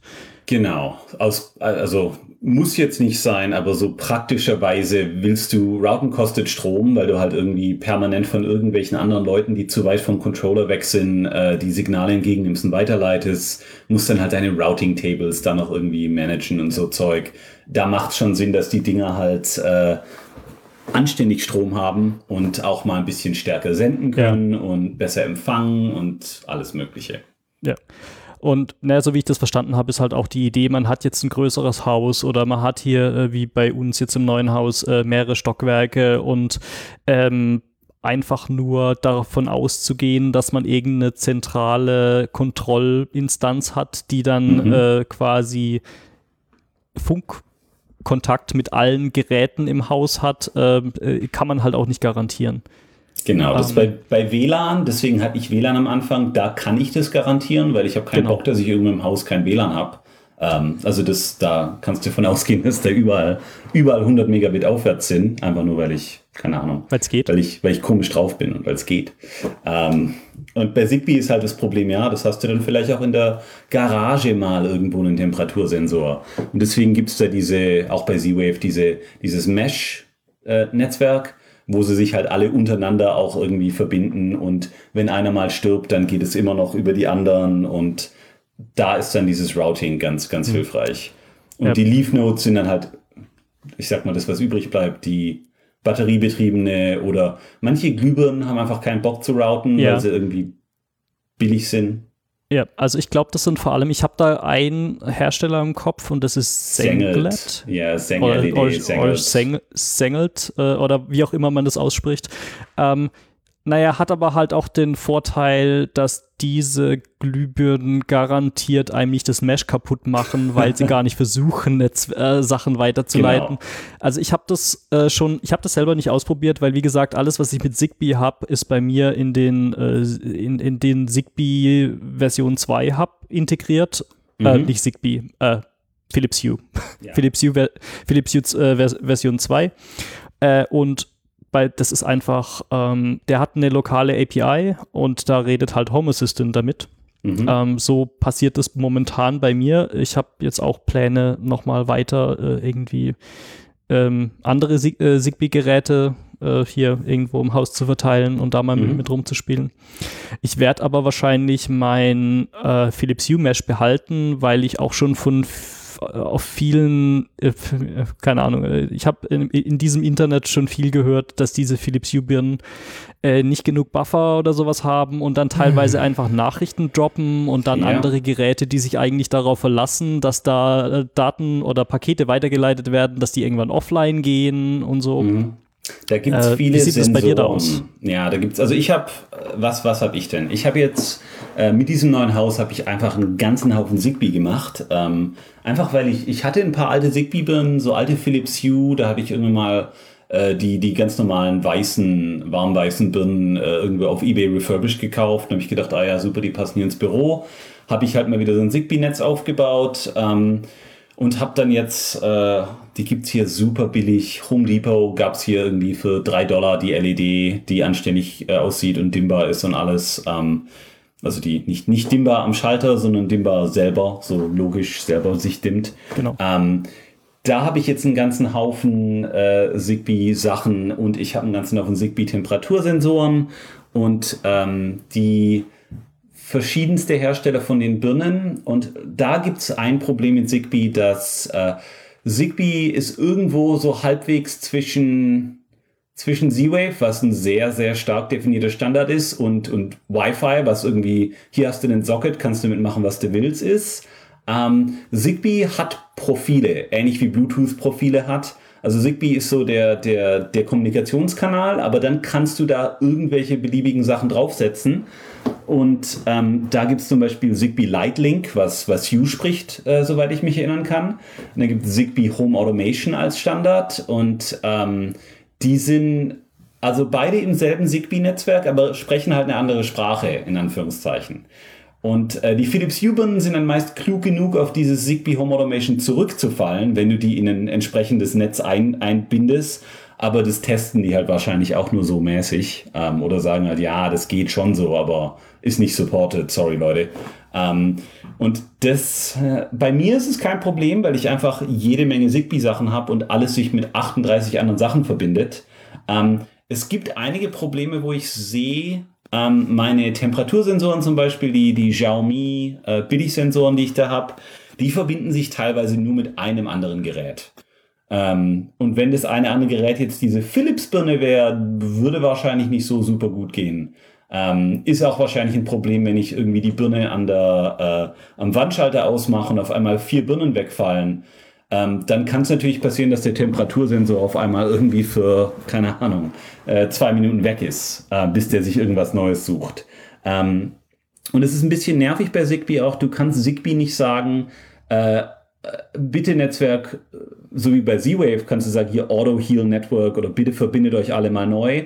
Gibt's bei Zigbee nicht. Teilweise gibt's einfach Geräte bei Zigbee, die, die fügst du ins Netzwerk hinzu und das erste Gerät, das die sehen, versuchen die krampfhaft drauf zu bleiben. Und erst wenn die das erste Gerät irgendwie seit, keine Ahnung, zwölf Stunden nicht mehr gesehen haben, versuchen die vielleicht mal sich ein anderes Gerät auszusuchen. Aber ähm, ist ein bisschen komplizierter. In der Praxis, wenn du genug Geräte hast, ähm, funktioniert problemlos bei mir. Also ich kann jede Birne ausmachen und alle anderen funktionieren noch. Ähm, ich habe jetzt, äh, ich habe alles, alles, was es gibt, schon an Zigbee, äh, Zigbee Controllern genommen. Also du hast ja den, den Philips Hue Hub, den du da quasi benutzt gerade größtenteils. Ich habe äh, angefangen mit diesem HUS BZB1 USB-Stick der erstaunlich gut funktioniert eigentlich. Ähm, der kann Z-Wave und Zigbee. Ähm, das ist auch der, den ich aktuell verwende. Ich habe zwischendrin mal diesen von Foscon, diese deutsche Firma, einen Cronby USB-Stick benutzt. Der ist ähm, war damals besser, weil sie ähm, halt all diese verschiedenen Protokolle und jeder implementiert es ein bisschen komisch und dieses eine Ding, äh, keine Ahnung, hat wenig RAM, also dem kannst du nicht so ein großes Paket schicken. Diese ganzen äh, Quirks werden sie normalerweise genannt, also Q-U-I-R-K-S diese Eigenheiten von diesen Geräten, die haben die recht gut äh, rausbekommen und implementiert, dass du halt auch die ganzen billig China-Sensoren damals da einbinden konntest. Ähm, oder auch die IKEA-Birnen und die U-Birnen und alles funktioniert eigentlich ganz gut. Das haben die alles in Software gemacht. Ähm, war ganz nett. Ich habe auch mal irgendwann dieses Zigbee to MQTT Projekt benutzt. Das ist also auch ähm, ein Controller, einen sehr billigen, also wirklich 4 Dollar oder so, ähm, Texas Instruments Stick ähm, mit Zigbee hat die hat eine beschissene Antenne, also hat auch eine scheiß Reichweite, aber wenn du irgendwie ein paar gute Router in der Nähe von dem Stick hast, geht's eigentlich. Und das war halt komplett Open Source mit irgendeiner Software, die dir auf diesen Stick flash und dann konntest du quasi komplett offen alles über MQTT machen. Ähm, und die hatten auch recht viel Support. Und ähm, was ich jetzt aktuell habe, ist tatsächlich wieder diesen ersten HUS BZB Stick und die native ZHA-Integration von, ähm, von Home Assistant. Die benutzen, glaube ich, äh, Bellows heißt es, glaube ich, äh, das Backend. Also das Zigbee Backend ist irgendeine Python-Library, wo dann alle quasi diese, jede, jede Eigenheit von irgendwelchen Geräten in dieses Bellows reinklatschen. Das benutzt ZHA dann und aktuell hatte ich wirklich keinerlei Probleme, irgendwelche Sensoren oder Glühbirnen, die irgendwie vor, vor zwei Jahren noch Probleme gemacht haben, die konnte ich alle problemlos pairen. Ähm, funktioniert alles wunderbar und ich bin eigentlich ziemlich happy gerade mit diesem USB-ZB, USB-Stick, der wird, glaube ich, auch gar nicht mehr hergestellt, aber funktioniert gut und diesem ZHA. Ich äh, man kann ja noch kaufen, aber der ist relativ teuer. Ich habe das gesehen, genau. der, der kostet irgendwie gerade 50 Dollar oder so bei Amazon. Genau, was es jetzt, jetzt noch als Neuestes gibt, ich glaube, würde ich jetzt neu anfangen, würde ich wahrscheinlich das machen, ist die ähm, Sonoff hat eine Zigbee Bridge, die kostet irgendwie, keine Ahnung, 15 Dollar oder so auf AliExpress. Habe ich mir bestellt. Auch, kriegst du auch irgendwo anders äh, schneller. Ja. Ähm, und das ist Zigbee 3, was ein bisschen, ich glaube, weitere Reichweite und ein paar andere Sachen hat, ist backwards compatible und du kannst Tasmoda drauf flashen und dann ist der quasi, ähm, normalerweise haben diese ganzen USB-Sticks hier ein serielles Interface über USB. Dieses Tasmoda-Ding hat einfach ein serielles Interface über den Socket, den du per TCP/IP quasi ansprechen kannst. Ähm, bedeutet, da kannst du diesen, diesen, diesen Sonoff, äh, diese Sonoff-Bridge irgendwo in die Mitte vom Haus hinstellen, äh, steckst du in Strom ein, der hat WLAN noch mit drauf und der bucht sich bei dir einfach ins WLAN ein und dann kannst du damit äh, deine Zigbee-Geräte kontrollieren über Home Assistant. Das ist so das, was ich, was ich da gerade mache. Und Zigbee, es gibt halt wirklich alle möglichen Sensoren. Xiaomi ist einer der, der riesigen chinesischen Hersteller, die super viele Sensoren haben. Ähm, ja.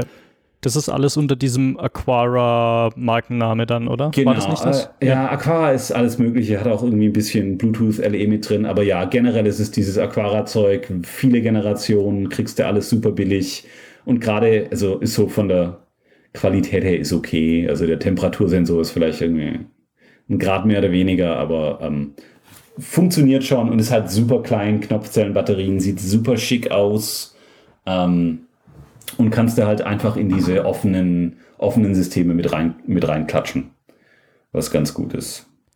Ja, ich glaube, das Einzige, was ich noch zu Zigbee zu sagen habe, ist, ich habe das zumindest bei meinen Philips Hue-Birnen gemerkt, die mögen keine Netzwerkveränderung.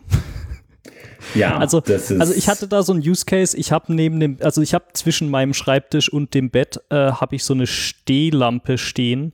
Und mhm. was ich da früher gerne gemacht habe, ist, äh, wenn ich am Schreibtisch gearbeitet habe, dann habe ich die, die Lampe an die Decke gedreht und habe die so schräg äh, die Decke und die Wand anscheinen lassen, damit ich nicht total dunkel bin, äh, wenn ich in irgendwelchen Videocalls bin.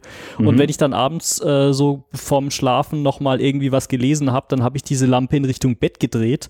Mhm. Äh, und da ist mir aufgefallen, jedes Mal, wenn, wenn sich die Position dieser Lampe ändert, äh, gehen teilweise die Birnen in dem Raum unter meinem Schlafzimmer also im, im, Wohnzimmer, gehen dann teilweise, sie waren dann teilweise die Birnen für eine Weile nicht mehr erreichbar oder die haben dann alle fünf Minuten irgendwie ihre Verbindung verloren und waren dann wieder da und dann sind sie wieder weggegangen. Äh, seit ich hm. diese Lampe einfach nicht mehr anfasse und einfach in einer Position lasse, äh, habe ich auch interessanterweise sehr viel weniger Probleme. Ähm, mit, und es ist eine äh, ganz normale, ganz normale LED-Lampe oder eine Glühbirne oder so, kein, kein Smart-Ding, ja, kein gar nichts. Äh, nee, nee, das ist die, äh, das ist diese Philips, das ist so eine Philips Hue äh, hier mit äh, so, warmweiß und farbig. Okay, ja, ja, genau. genau. Genau. Also, also was, ja, ich mein, was ich meine halt, ist, ja. ja. also diese Lampe, die wird halt, äh, die Hälfte dieser Lampe wird halt durch das Metall von der, ja. von der Stehlampe wird wie, halt einfach abgeschirmt. Satellitenschüssel, und, äh, aber in Reverse, also der. Genau, genau. Ähm, ja, und wie gesagt, das Netzwerk schien das nicht zu mögen, äh, wenn sich die Position dieser Lampe ändert, vermutlich weil sie dann über bestimmte Links nicht mehr so gut erreichbar war und sich das dann neu konfigurieren musste. Und dadurch, dass es dann halt, sagen wir mal, zweimal am Tag passiert ist, dass, sie, dass ich die Lampe in eine andere Position gedreht habe, äh, mochte das das Netzwerk irgendwie nicht. Hm. Ähm, eine andere ja, Sache, was du, glaube ich, da hast du zu wenig Geräte wahrscheinlich. Also Zigbee Vermutlich. tatsächlich, wenn du Zigbee machen willst, je mehr, desto mehr. Ähm. Ja.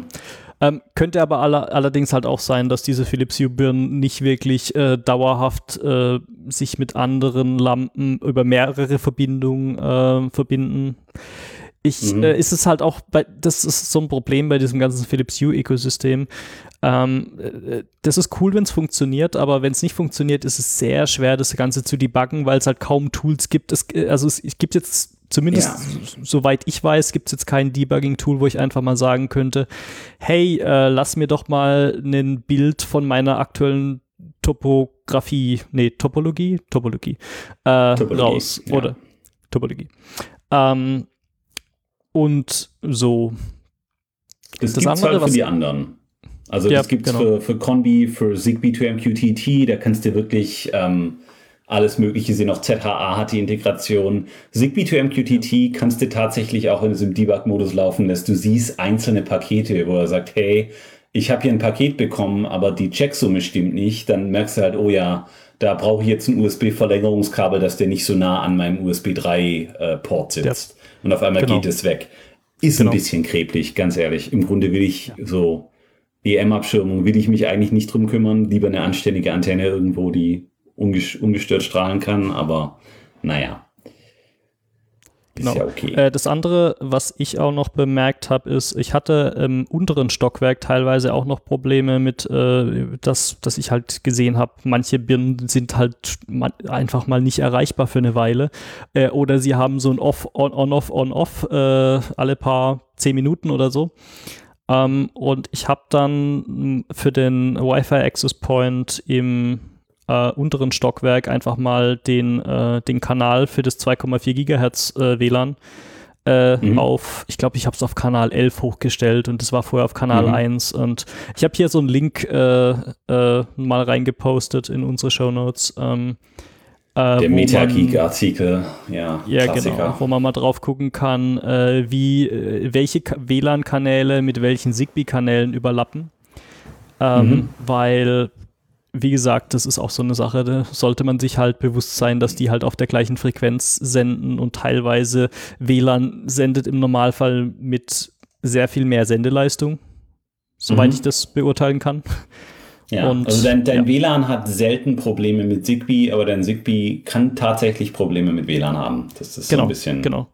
Ja, und also das sind die zwei Sachen, die ich bei mir geändert habe. Ich habe den, äh, den Kanal von Auto auf äh, irgendwie Kanal, irgendwas, was nicht mit meinem Zigbee, äh, was standardmäßig bei Philips Hue Kanal 11 ist, glaube ich. Ähm, mhm. Zigbee Kanal 11, nicht Wi-Fi Kanal 11. Ähm, habe ich äh, geändert äh, und äh, ich habe, ich sorge dafür, dass Lampen im Haus die im Zigbee-Netzwerk sind, dass die da jetzt nicht einfach der Lichtschalter ausgesch ausgeschaltet wird und die Lampen dann offline gehen oder dass bestimmte Lampen einfach mal umgedreht und sonst was werden, weil, wie gesagt, das hat in der Vergangenheit bei mir für Probleme gesorgt.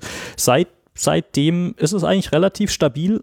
Ähm, ich würde jetzt allein aus Kostengründen in Zukunft wahrscheinlich auch eher solche Home Depot-Geschichten, also wenn man jetzt nur normale weiße Birnen mhm. haben will, ähm, diese eine, das ist auch äh, diese eine Wi-Fi-Birne, die ich habe, ähm, das ist auch, also diese 100 Watt Äquivalent. Ich habe gedacht, ob ich mir die dann vielleicht in mein Schlafzimmer packen soll, weil das ist auch so eine RGB äh, mit äh, äh, hier Cold White und Warm White. Mhm. Aber die Farben sind furchtbar hässlich. Also das ist halt auch so eine Sache, wenn man diese Philips Hue-Birnen gewohnt ist. Die machen eigentlich ganz schönes Licht. Äh, die Farben sehen mhm. eigentlich immer ganz gut aus. Die sind auch ähnlich hell auf allen, sag mal mal, in allen Farbtönen. Ähm, mhm. Das habe ich bei anderen Birnen schon anders gesehen, aber wenn man jetzt einfach so relativ günstige Birnen haben will und man sagt, okay, einfach nur weiß oder einfach so äh, tunable white nennt sich das, glaube ich, wo man dann halt so sagen kann, man kann die Farbtemperatur einstellen. Warm ähm, kaltweiß, ja. Genau, genau. Ähm, sowas, äh, da tut es dann wahrscheinlich auch die, die Zigbee-Birne für 5 Dollar Stück. Ähm, ja. Ja, das, das, ähm, ja, das ist immer so eine Geschichte, da da kann es auch gut sein, dass die, äh, die Farbwahl, die ist halt, wenn du dir irgendwie die offene Firma drauf flash, ist recht simpel. Das kann gut sein, dass die äh, irgendwie vom Hersteller normalerweise mit so einer mit so einer Kurve daherkommt, wo das nicht linear von Rot auf Blau geht, sondern wo der dann halt, ah ja, unser Rot ist ein bisschen mehr Rot da oben, aber Blau kann man ein bisschen runterziehen und dann sieht es vielleicht auch besser aus. Aber deswegen mit dem Zigbee-Zeug ist es ganz gut im Normalfall. Das, da kriegst du ja das, was der Hersteller dir, dir gibt quasi, aber ja. ist jetzt recht billig und äh, gerade so kaltweiß, warmweiß kriegst du super gute, super billige Birnen. Und ja, wie gesagt, bei mir, ich habe ich hab versucht gerade mal so Kopf zu überschlagen, wie viele Birnen ich habe. Also es sind mindestens, ich glaube, 25 oder so. Und dann hast du halt auch dein Netz ist dann halt jede Birne mit acht anderen Birnen. Und selbst wenn das komplette Zimmer ausfällt, ähm, ist da nicht so traurig. Das ist schon ein bisschen stabiler als jetzt. Lass mich mal kurz überlegen. Ich glaube, ich habe ich hab vier Birnen im oberen Stockwerk und drei Birnen im unteren Stockwerk. Ja. Ähm, das ist jetzt nicht so super toll verteilt. Davon muss man sagen, sind lass mich mal überlegen, ich glaube, drei der Birnen sind entweder in einem begehbaren Kleiderschrank oder in der Speisekammer. Natürlich äh, RF-mäßig super, so Radiofrequenz. Ja, ja, also ist jetzt auch nicht so, dass die in, in Orten leben, wo, wo, wo die Bedingungen super gut sind. Dafür funktioniert es eigentlich gerade ja. erstaunlich gut, ja. muss ich sagen. Aber ja, eine Sache noch zu Zigbee, äh, Firmware-Updates. Ähm, Im Normalfall kriegen viele Lampen Firmware-Updates. Ich habe keine Ahnung, was sie da wirklich verbessern, aber ähm, im Normalfall kriegst du die nur, wenn du die, den offiziellen Hub von deiner, keine Ahnung, äh, deiner, deiner Lampe of Choice quasi hast. Also äh, du wirst wahrscheinlich für die Philips Hue-Lampen recht einfach Philips Hue-Updates machen können. Ja. Theoretisch sind die Updates ein offener Standard. Also da gibt es so, so ein OTA-Ding, da kannst du dann über die langsamste Datenverbindung der Welt irgendwie deine, deine 200 Kilobyte Firmware-Datei auf die Birne schieben. Ähm, aber du kriegst normalerweise, kommst du nie an diese äh, Firmware-Files ran. Für You gibt es irgendwie Leute, die die mal aus den Update-Servern irgendwie man-in-the-middle-mäßig abgefangen haben, aber nicht sonderlich gut. IKEA sind die einzigen, da gibt es eine JSON-Datei, da hast du das Birnenmodell und die URL zur aktuellen Firmware. Du kannst das Ding einfach runterladen und die Dinge updaten und es funktioniert wunderbar. Also dieses IKEA Trat-Free oder wie sie auch immer heißen. Ja. Ähm, da äh, gute Hardware im Normalfall, gute, äh, gute äh, Steckdosen, die man auch als Verteiler, als Router verwenden kann. Und die Birnen sind eigentlich auch ganz anständig und funktionieren mit so normalem Zigbee-Zeug. Und du kriegst die Firmware auch noch offen. Ähm, selbst der Controller von IKEA ist an, an und für sich wohl ganz gut gebaut und kann sich also, da lokales Interface und bla. Ja. Ich habe da, ich hatte mal, ich hatte mal so eine, wie nennt man das, so eine, so eine Jalousie, so ein Mhm. Im ja. Englischen nennt man es blind, blind, also so ein, so ein Jalousie. So eine Jalousie. Äh, ich hatte mal eine von Ikea im alten Haus, die hat leider hier in, an keines der Fenster gepasst, deswegen haben wir es wieder verkauft. Mhm. Ähm, das war eigentlich ganz nett. Ähm, ich glaube, was da halt auch cool ist, ist alle, oder zumindest scheint es IKEA ganz gut zu machen, dass sie relativ nah an den Standards dran arbeiten. Das heißt, wenn man auch diesen Thread-free oder was wie auch immer man es ausspricht, mhm. äh, wenn man diesen, diesen Hub hat, äh, der, der integriert sich dann auch ganz schön in HomeKit, wenn man mhm. Apple-Geräte hat. Das scheint auch ganz gut zu funktionieren und auch, die scheinen halt auch so, äh, was Zigbee angeht, relativ nah an den ganzen Standards dran zu sein und machen da jetzt nicht irgendwie in ihren, ihr eigenes Gefrickel groß. Ja. Ja. Es ist ähm, ganz gut. Äh, eine kleine Sache noch, äh, weil du mhm. gesagt hast, du weißt nicht so richtig, was, was äh, da bei den Updates äh, verbessert wird. Äh, ich habe ein Beispiel, nämlich äh, meine Philips Hue-Birnen, die hatten früher das Problem, wenn jetzt was hier ab und zu mal irgendwie passiert, mal nachts für kurz ein paar Sekunden der Strom ausfällt mhm. und der Strom geht wieder an, dann hatten die früher dieses Verhalten, dass sie einfach standardmäßig auf volle Leistung angegangen sind. Wachst so wie wenn man auf. halt sehr, ja. Genau, so wie wenn man halt jetzt einen Lichtschalter ausmacht und macht den Lichtschalter wieder an, dann haben die halt genauso sich so verhalten äh, wie eine normale Steck, äh, wie eine normale Birne halt auch. Mhm. Ähm, und das kam vor, keine Ahnung, ein Jahr oder vor ein, zwei Jahren oder so kam da irgendwie mal ein Firmware-Update, dass man sagen kann, äh, man tut den Einschaltzustand ähm, quasi konfigurieren. Ja. Genau, also da kannst du, glaube ich, sagen, du machst es äh, an oder aus oder der letzte Zustand und irgendwie haben die dann quasi auch noch in der Firmware so ein bisschen was eingebaut, äh, dass so die sich halt ihren äh, genau, dass die sich ihr, genau, dass die sich halt ihren letzten Zustand merken können. Ja, um, ähm, das, das geht auch mit ESP Home ganz gut. Ist immer ein bisschen komisch, weil ich nie genau weiß, was ich will. Im Schlafzimmer will ich nicht, dass die wieder angehen, äh, weil sonst wache ich mit dem Licht auf und das ist auch irgendwie doof. Ähm, in, in allen anderen Räumen, da will ich die kompatibel lassen, als im Zweifel merkt keiner, dass das eine Smartbirne ist. Die können wir am Schalter an- und ausmachen. Aber ähm, ja, das ist immer ein bisschen, ein bisschen komisch, welch, ja. was man da genau reinmacht. Ja. Also ich habe das so schreibst ähnlich. Auch, schreibst auch den Flash, weil jedes Mal, wenn du es dann anmachst, dann merkt er sich, ach ja, ich war ja an und machst du aus, dann schreibt er, ja, aus war ich. Und äh, irgendwann schreibst du den Flash kaputt. Da kannst du, keine Ahnung, die Lampe 20.000 Mal an- und ausmachen und dann war es das mit Flash. Ja. Ich meine, die Frage ist, wie, wie, wie, realistisch ist das, nicht die LEDs oder sonst irgendwas Richtig. in dem Ökosystem zwischendurch kaputt gehen, aber ja, gut. Mhm. Stimmt durchaus. Ähm, genau, gut. Ich glaube, Zigbee hat man, hat man geredet, so vom Prinzip her. Ja. Was haben wir denn noch so? Bluetooth, der Blauzahn. Bluetooth. Ähm, ja, ich glaube da speziell, glaube ich. Ich glaube, ja, da hast du auch mich drauf gebracht, äh, weil ich mich irgendwie beschwert habe, dass alle alle Temperatursensoren so so verdammt teuer sind und äh, mhm. irgendwie hässlich und oder sie brauchen irgendwie Strom, äh, müssen irgendwie an die Steckdose oder sonst was.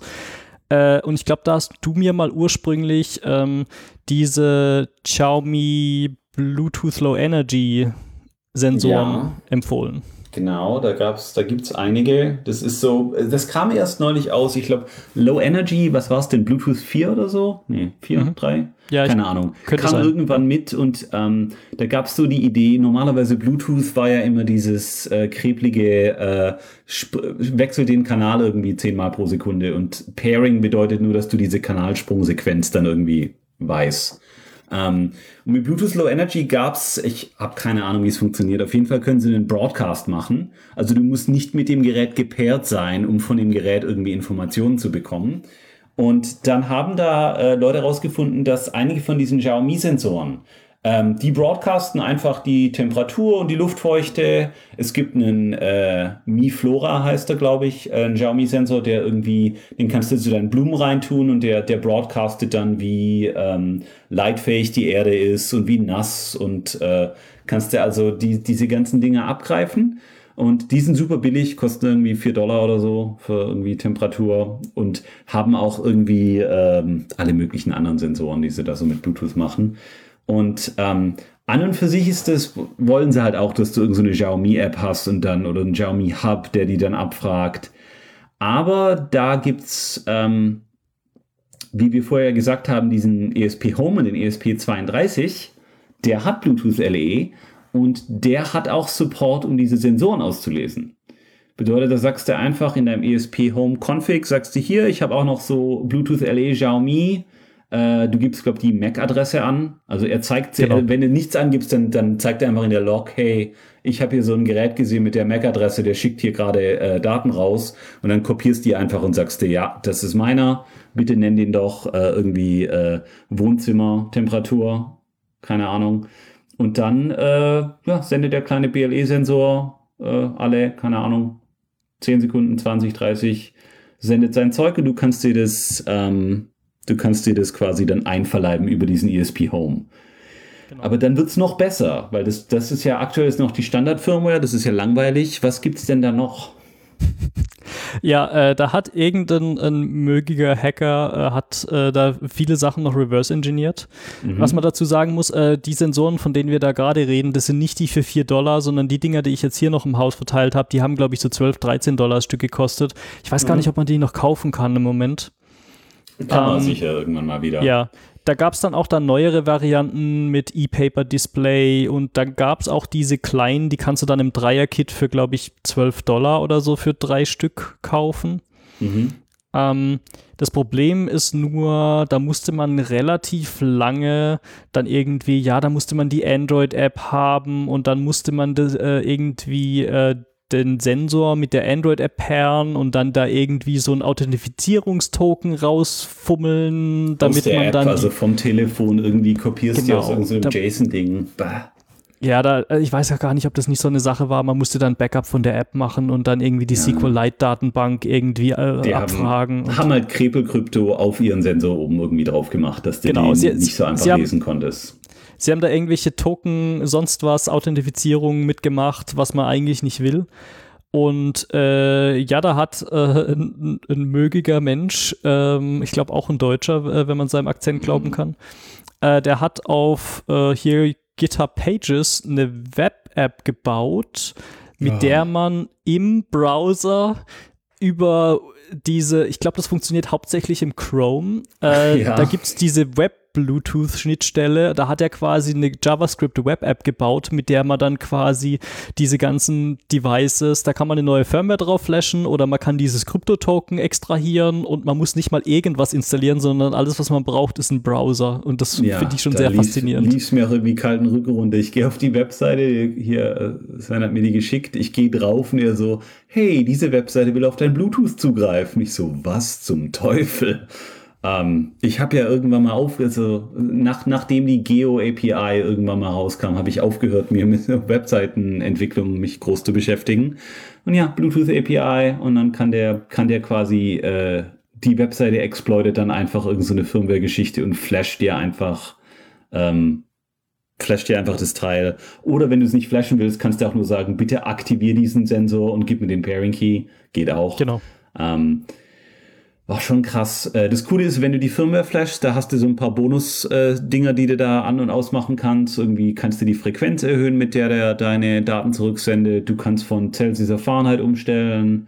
Ähm, du kannst, glaube ich, noch einstellen, ob er irgendwelche Smileys äh, anzeigt oder nicht oder in welcher Position die Smileys sein sollen, je nachdem, ob es gerade feucht ist oder nicht feucht ist oder so. Ja, ist auf jeden Fall eine ganz coole Geschichte und kannst du dann nach wie vor mit äh, alles mit, mit diesem, ähm, äh, wie heißt äh, ESP Home auslesen auf einem ESP32, was eigentlich auch ganz billig ist, kostet dann irgendwie, keine Ahnung, mit Gehäuse und allem 10 Dollar oder so. Ja. Ähm, äh, auch wichtig, gut. das muss ein ESP32 sein, weil der normale, also die kleineren ESPs, äh, die haben kein Bluetooth. Genau. Und ja. ist ein bisschen ESP32, die Dinger sind meist auch, kaufst du die Development Kits, bedeutet, der hat dann einen, ähm, der hat die seriellen Ports schon angelötet und einen USB nach Seriellwandler auch schon mit drauf. Bedeutet, du steckst da den, den USB nach Seriellwandler ein, er kriegt Strom und bootet auch direkt dann in diesen Modus, wo du, wo er quasi als serielles Device äh, auftaucht und du kannst dir einfach direkt flashen. Ist auch ganz nett, weil man kann das Ding dann auch im Normalbetrieb, äh, ist zwar wahrscheinlich nicht super effizient, weil dann halt da noch so ein 5 auf 3,3 Volt Wandler und sonst irgendwas, mhm. oder ähm, hier Load Dropout, Voltage Regulator ist, glaube ich, das, was, äh, das Wort, was ich gesucht habe. Ähm, und ähm, aber äh, man kann es halt auch einfach über USB mit Strom versorgen, was nett ist. Mhm. Ja. Ähm, oder auch nicht. Also ich habe zum Beispiel, äh, ich habe so ähm, einen selbstgebauten LED-Strip, wo ich quasi den ESP32 äh, als äh, den als LED-Controller benutze. Mhm. Ähm, und dann ist es halt so, oh ja, ich habe da jetzt eh schon ESP32, dann kann der auch noch alle, alle irgendwelche Temperatursensoren in Reichweite noch mit auslesen. Ja. Ähm, genauso habe ich einen selbstgebauten äh, Frickel äh, Luftqualitätsmonitor im Wohnzimmer. Äh, mhm. Äh, der liest dann halt auch die ganzen äh, sonstigen Temperatursensoren, die in der Nähe sind, aus. Ähm, und ich glaube, ich habe mittlerweile, ich habe, glaube ich, drei ich, ich habe drei äh, so ESB32 äh, Microcontroller hier irgendwo im Haus verteilt. Die machen sonst auch andere Dinge und nebenher lesen sie halt diese ganzen Bluetooth-Sensoren aus. Ähm, mhm. Und ich habe diese, ich glaube, ich habe diese Temperatur, also die eigentlichen Sensoren äh, habe ich so irgendwo im Bad oder im, im, Treppenhaus oder in der Küche, im Wohnzimmer, solche Sachen. Ähm, und ich habe da, glaube ich, noch nicht einmal die Batterie tauschen müssen. Nee, die Dinger ähm, halten also, mindestens, ein, also bei mir halten die ein Jahr mindestens, wahrscheinlich eher länger. Genau. Und ich habe sie halt irgendwo, im Zweifel lege ich sie oben auf den Schrank drauf oder ich tue sie irgendwo unten, doppelseitiges Klebeband irgendwo unten in die Küche unter, unter die mhm. Spüle klatschen oder so. Ja. Ähm, das ist schon. ich habe sie tatsächlich auch sichtbar irgendwo äh, irgendwie äh, irgendwo mit doppelseitigen Klebeband. Die haben auch so ein Magnetnupsi, dass man die äh, zum Batterietauschen mhm. wegnehmen kann, äh, weil die sind nicht besonders hässlich und die haben dann auch noch so ein, äh, so ein LCD dran, der, was dann die aktuelle Temperatur und äh, die aktuelle Luftfeuchtigkeit anzeigt. Ähm, ist eigentlich ziemlich cool so, weil man dann halt auch einfach so, ja, ich laufe ins Bad und ich sehe halt, äh, wie meine Luftfeuchtigkeit da gerade ist oder ich sehe, mhm. ich bekomme dann teilweise über, über Home Assistant Notifications äh, auf meine Uhr oder so, äh, dass ich da mal das Fenster aufmachen soll oder was auch immer. Oder wenn das Fenster offen ist, ich habe auch Fenstersensoren, ähm, dann bekomme ich Notifications so von wegen, ey, hier die Temperatur sinkt gerade, ähm, mach mal wieder, vielleicht wieder das Fenster zu. Mhm. Ähm, ja. Gute, gute Geschichte.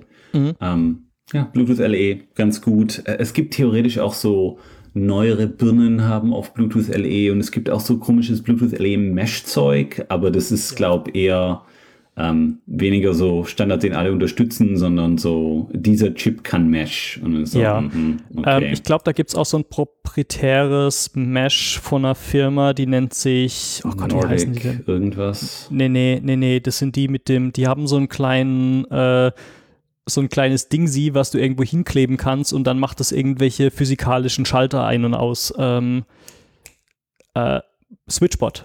Ja. Switchbot.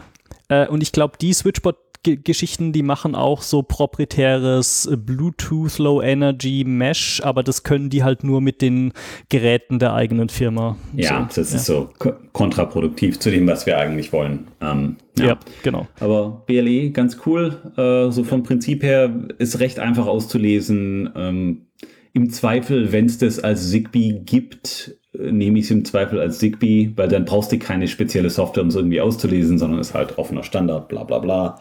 Aber ähm, ich meine, für 4 Dollar pro Stück kannst du dich da eher, eher weniger beklagen. Dann nehme ich auch den ESP in Kauf. Ja.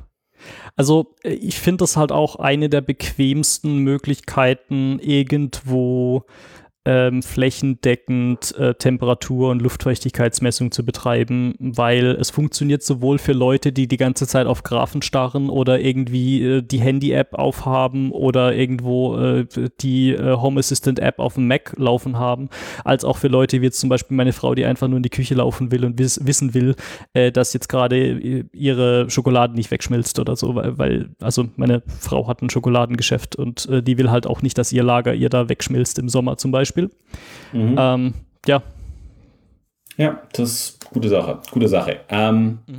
Sollen wir die letzten zwei Protokolle noch kurz durchmachen? Ja, äh, ich meine, das sind beide MQTT, Sachen, die wir... hat mir drüber geredet, ist im Grunde nur so ein XML-Server-Ding. Äh, ist schon ein Standard, aber ganz ehrlich, da ist nicht viel standardisiert. Also du kannst dir halt irgendwie so PubSub-Zeug, kannst den Kanal nennen, wie du willst, und dann kann irgendjemand sich halt auch äh, darauf subscriben. Und ich glaube, das war es dann schon.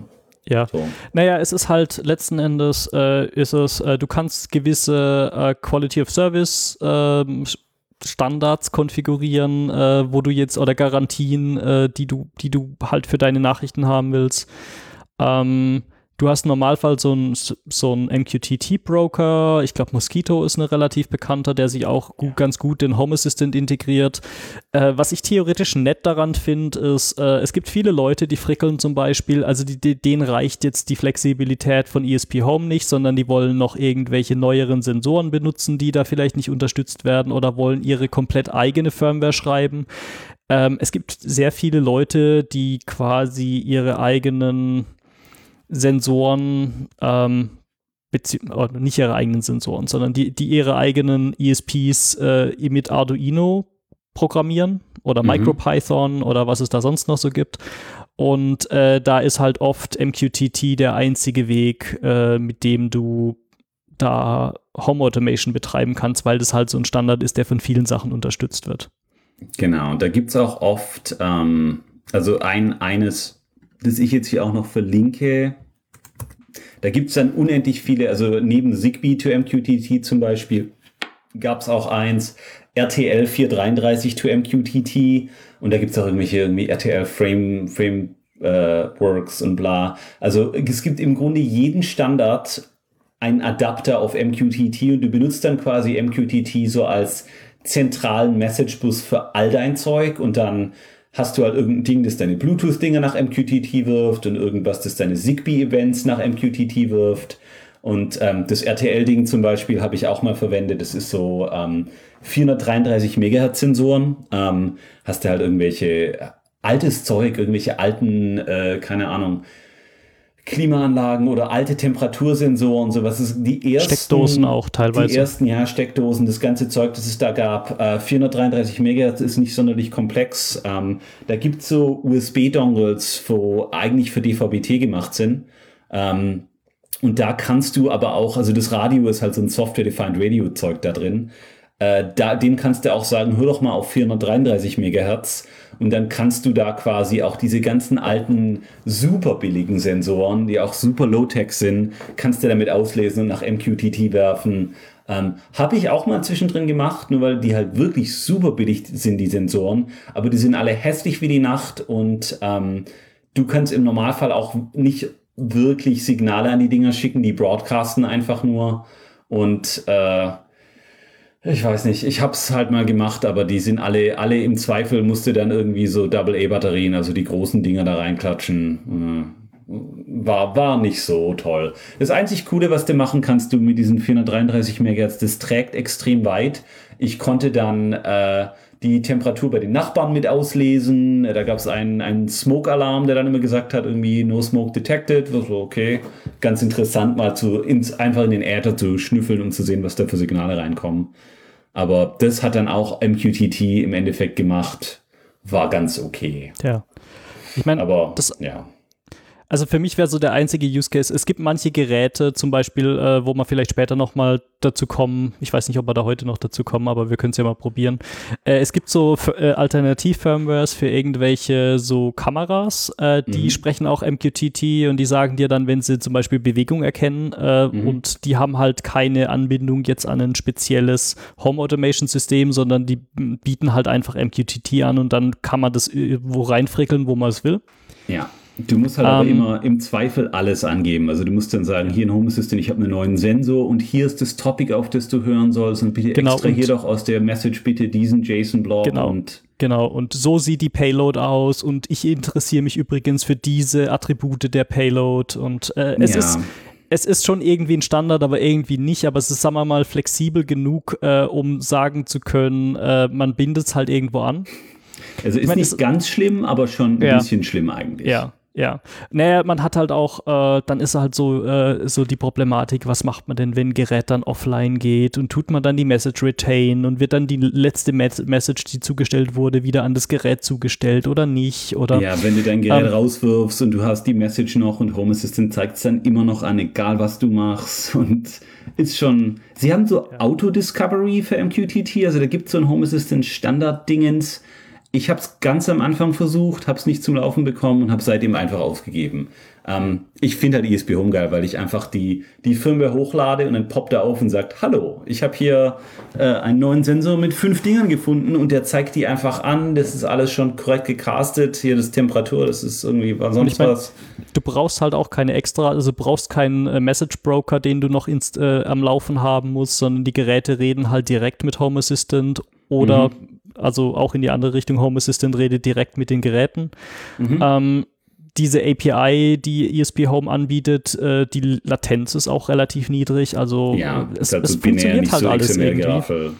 Ich glaube, das der einzige theoretische Nutzen, äh, den ich sehen würde, wo ich, äh, um oder der mich dazu überzeugen würde, sehr, sehr viel flächendeckender MQTT einzusetzen, ist, wenn ich irgendwann mal vorhätte, auf einen anderen Home Automation Hub umzusteigen. Äh, es gibt zum Beispiel OpenHub oder so. Ja. Ähm, äh, wenn man sowas haben wollte, dann könnte man schon sagen, ja, man hat seine ganzen Sensoren, die ganze Infrastruktur ist schon da, die, die senden alle an den gleichen Message Broker und dann kann mhm. ich den einfach an einen anderen äh, Home Automation Hub anbieten, äh, ja. anbinden. Ähm, das wäre nett, aber ich geht, weiß nicht in der halt Praxis. Nicht, weil du alles neu definieren musst. Also ja, der Broker ja. ist dann schon da, aber dein anderer Hub sagt halt, oh, super, 38 Kanäle voll mit XML. Ja. Ähm, was denn das? Ähm, das andere Ding, was ich bei manchen Leuten, zumindest auf YouTube und so gesehen habe, ist dass Menschen aus irgendwelchen Gründen nicht Home Assistant benutzen wollen, sondern die haben dann halt einen Message Broker und dann machen sie ihre Home Automations, machen sie über Node-RED zum Beispiel und dann kann man sagen, ah. ja, man ah. bindet jetzt Node-RED direkt ja. an den MQTT Broker an. Wenn man sowas machen will, also ist jetzt nicht mein Use Case, deswegen kann ich jetzt halt auch nicht sagen, äh, dass es mich super interessieren würde, so ein Setup zu fahren, aber ja. es gibt scheinbar Leute, die aus Gründen das so machen. Ja, äh, ganz, also es ist ganz nett. Also bevor du in Home Assistant irgendwie einen Plugin da reinfrickelst, ist es natürlich einfacher zu sagen, ich nehme einfach die Python oder Ruby oder sonst was MQTT Library, connecte mich da drauf, warte bis die Nachricht kommt und dann führe ich halt irgendeinen komischen Code aus. Ähm, das ist schon wahrscheinlich einfacher. Ähm, also das ist, ist wesentlich flexibler, aber leider auch sehr flexibel. So. Ja. Ja. Ich, ich, ja. Also das wäre jetzt eher so eine Sache, wenn man so seinen eigenen Code schreiben will, ähm, sei das jetzt auf Arduino oder sei das, man will irgendwie seinen eigenen Ruby, Python, Go, sonst irgendwas Code schreiben. Es gibt halt für jede Programmiersprache eine MQTT-Library. Dafür mhm. kann man es dann halt verwenden, aber ja, ich meine, technisch gesehen, Home Assistant hat eigentlich auch eine WebSockets API. Äh, ich habe allerdings noch keine gute Dokumentation dafür gefunden Ja, und äh, auch nicht viele Libraries, die man da verwenden könnte. Mhm. Daher würde ich jetzt mal sagen, ich glaube, Was, ja, ja, was, Ich was glaub, ganz cool beim MQTT ist, du kannst mehrere Consumer haben. Das ist halt beim Home Assistant, du müsstest dich zum Home Assistant connecten und dem sagen, hier mach doch mal was. Äh, mit MQTT kannst du es halt immer zum Broker und wer dann auch immer vom Broker runterliest, können acht Programme sein, kann ein Programm sein. Ähm, ich sehe das schon, also ich, ich bin immer mal wieder im Überlegen, sollte ich denn mehr mit MQTT machen? Äh, ich mache da gerade mit so Kamerazeug recht viel. Das geht schon, aber du hast halt nachher wieder 38 Zeilen Konfiguration, weil du alles manuell mappen musst und das ist fucking 700 Zeilen YAML-Datei. ja, Das schon, das naja, macht keinen Spaß irgendwie. nicht so richtig. Kubernetes ja. aufsetzen oder so. Sieht, das ja, sieht so aus. Ja. Ja, ich glaube, das, das war es dann wahrscheinlich auch in Sachen Ja. MQTT. Gibt es noch irgendwas, irgendwas, was wir vergessen Nö, haben? Wahrscheinlich MQTT. schon. Äh, sagt uns dann einfach mal in den Kommentaren. Wir haben noch Kommentare, oder? Gute Frage, also wahrscheinlich ja. Okay, also äh, ihr könnt euch ja, ihr könnt uns ja mal in den Kommentaren sagen, ob wir noch Kommentare haben. Richtig, ist Hallo, ist das noch an? Ähm, hallo, hallo. Le letztes Protokoll, wir haben LoRa geschrieben. Ich glaube, keiner von uns verwendet LoRa. Das Einzige, Nee. was wir, glaube ich, sagen können, ist, dass LoRa geil ist, wenn du irgendwie einen Kilometer entfernt bist und immer noch Signal haben willst. Genau. Wenig Bandbreite, super Reichweite. Äh, Also kannst LoRa ESP gibt's. frickeln. LoRa gibt's, wenn man viel mit ESP-Kram frickelt, da gibt's dann auch irgendwelche äh, LoRa-Boards, die man sich dann halt an seinen, äh, an seinen Microcontroller ran, ranfummeln kann. Ähm, hat super lange Reichweite, super niedrige Bandbreite, ähm, aber ist halt cool, wenn man jetzt, sag mal mal, ich habe irgendwo mal in einem anderen Binärgewitter-Podcast gehört, dass der Ingo ja seit neuestem irgendwie ein riesen Grundstück hat. Äh, Mhm. jetzt mal angenommen, der, der Ingo wollte überall auf seinem Grundstück Bewegungsmelder haben Ja. oder irgendwelche Mic sonstigen Microcontroller äh, Die, mit die Solarbetrieb Wiese, wo oder er so. die Pfaue züchtet. Da muss er Genau. ja äh, schauen, ob die Genau. Pfauen, ob das denen zu warm wird. Genau, äh, für solche Fälle ist LoRa ziemlich cool. Ich weiß auch, äh, ein Kollege von mir, der wohnt da auch irgendwo in Berlin und hat äh, so ein bisschen Land außenrum und der hat dann halt auch irgendwelche Outdoor-Sensoren im Garten oder so, die dann halt über LoRa ihren ähm, Status übermitteln. Mhm.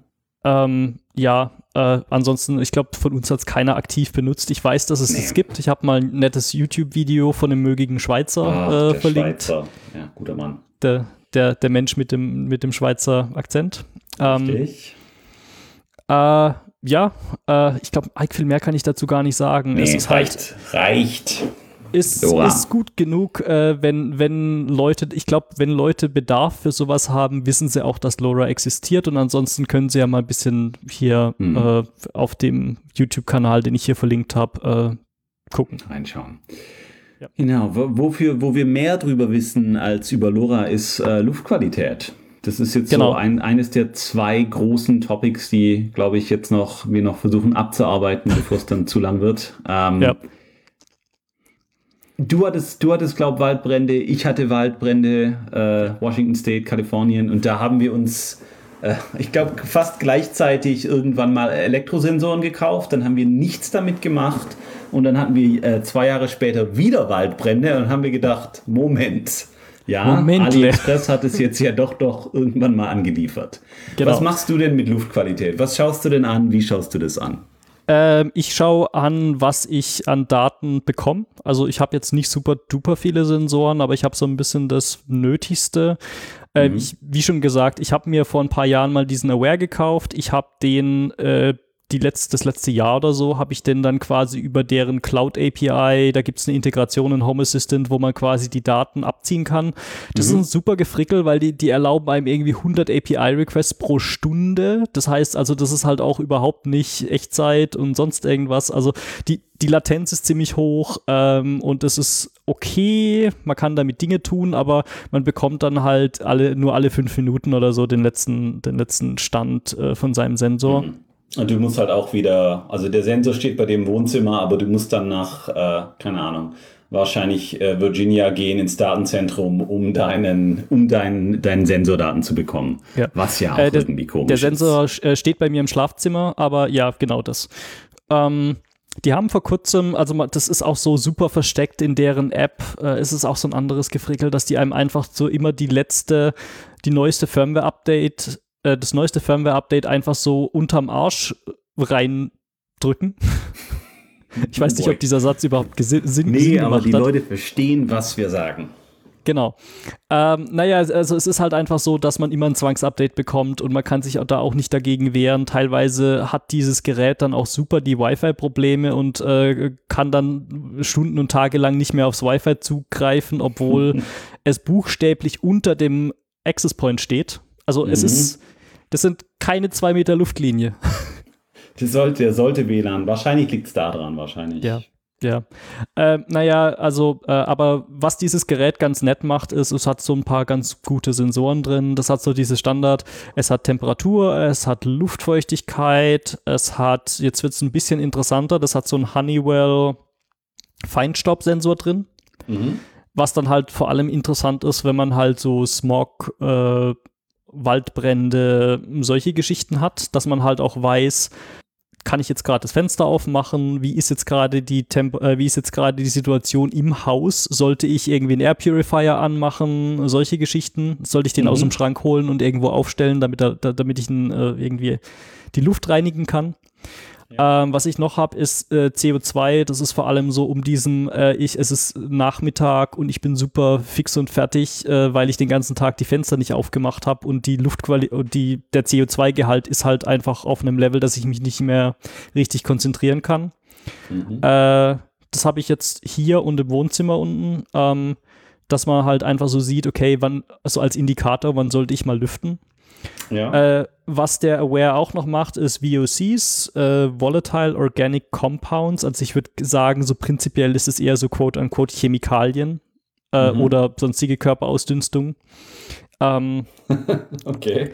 Also, aber das ist halt auch so, so, so Formaldehyd, wenn man jetzt, sagen wir mal, man kauft sich eine neue Couch äh, und stellt die ins Wohnzimmer und äh, da ist irgendwie der Klebstoff und sonst irgendwas, da dünstet halt Sachen aus, dann sieht man da halt auch, oh, ich sollte vielleicht jetzt hier mal lüften ähm, weil mhm. so bestimmte Konzentrationen jetzt auch nicht so geil sind äh, für, für so Menschen. Leben, Leben und so. Leben und so. Leben ist eigentlich gar nicht so schlecht. Äh, mhm. Ich glaube, das war es zum Großteil. Ähm, warte mal, das hat fünf, fünf, äh, wenn ich jetzt gerade auf das Display gucke, das hat fünf so Balken.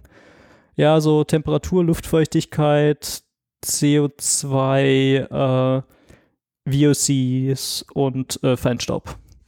Ähm, mhm. Und so ähnlich äh, sehen auch, äh, also ich habe so einen selber gebauten ähm, äh, Luftqualitätsmonitor fürs Wohnzimmer, wo ich einfach so ein, ich habe so ein ESP32-Board. Ähm, das hatte ich eh schon, weil das liest äh, mehrere der vorher genannten äh, ähm, Temperatursensoren aus. Genau, genau. Mhm. Das liest halt diese Bluetooth-Nupsis äh, aus und da habe ich jetzt einfach nochmal einen Lichtsensor hingefrickelt, damit ich weiß, ob hell oder dunkel ist. Ähm, ich habe da, oder einen Helligkeitssensor. Zu wissen, ob es hell oder dunkel ist, ja. Das äh, Probleme, die, naja, die man, ja. Äh, naja, wenn man, wenn man über Auto Home Automation redet, dann ist es halt schon ganz gut, weil ich dann weiß, ob ich Nachtlicht anmachen soll oder nicht. Okay, ja, ähm, da hatten wir ja ganz am Anfang darüber geredet, dass Leute nicht die Treppe runterfallen. Ja, äh, genau, wir wollen, wir wollen nicht, dass unsere Frauen die Treppen runterfallen. Ähm, das ist ein Problem. Oder, oder sonst, oder andere Leute im Haushalt. Oder hoch. Ja, ist ja. Oder hoch, ja.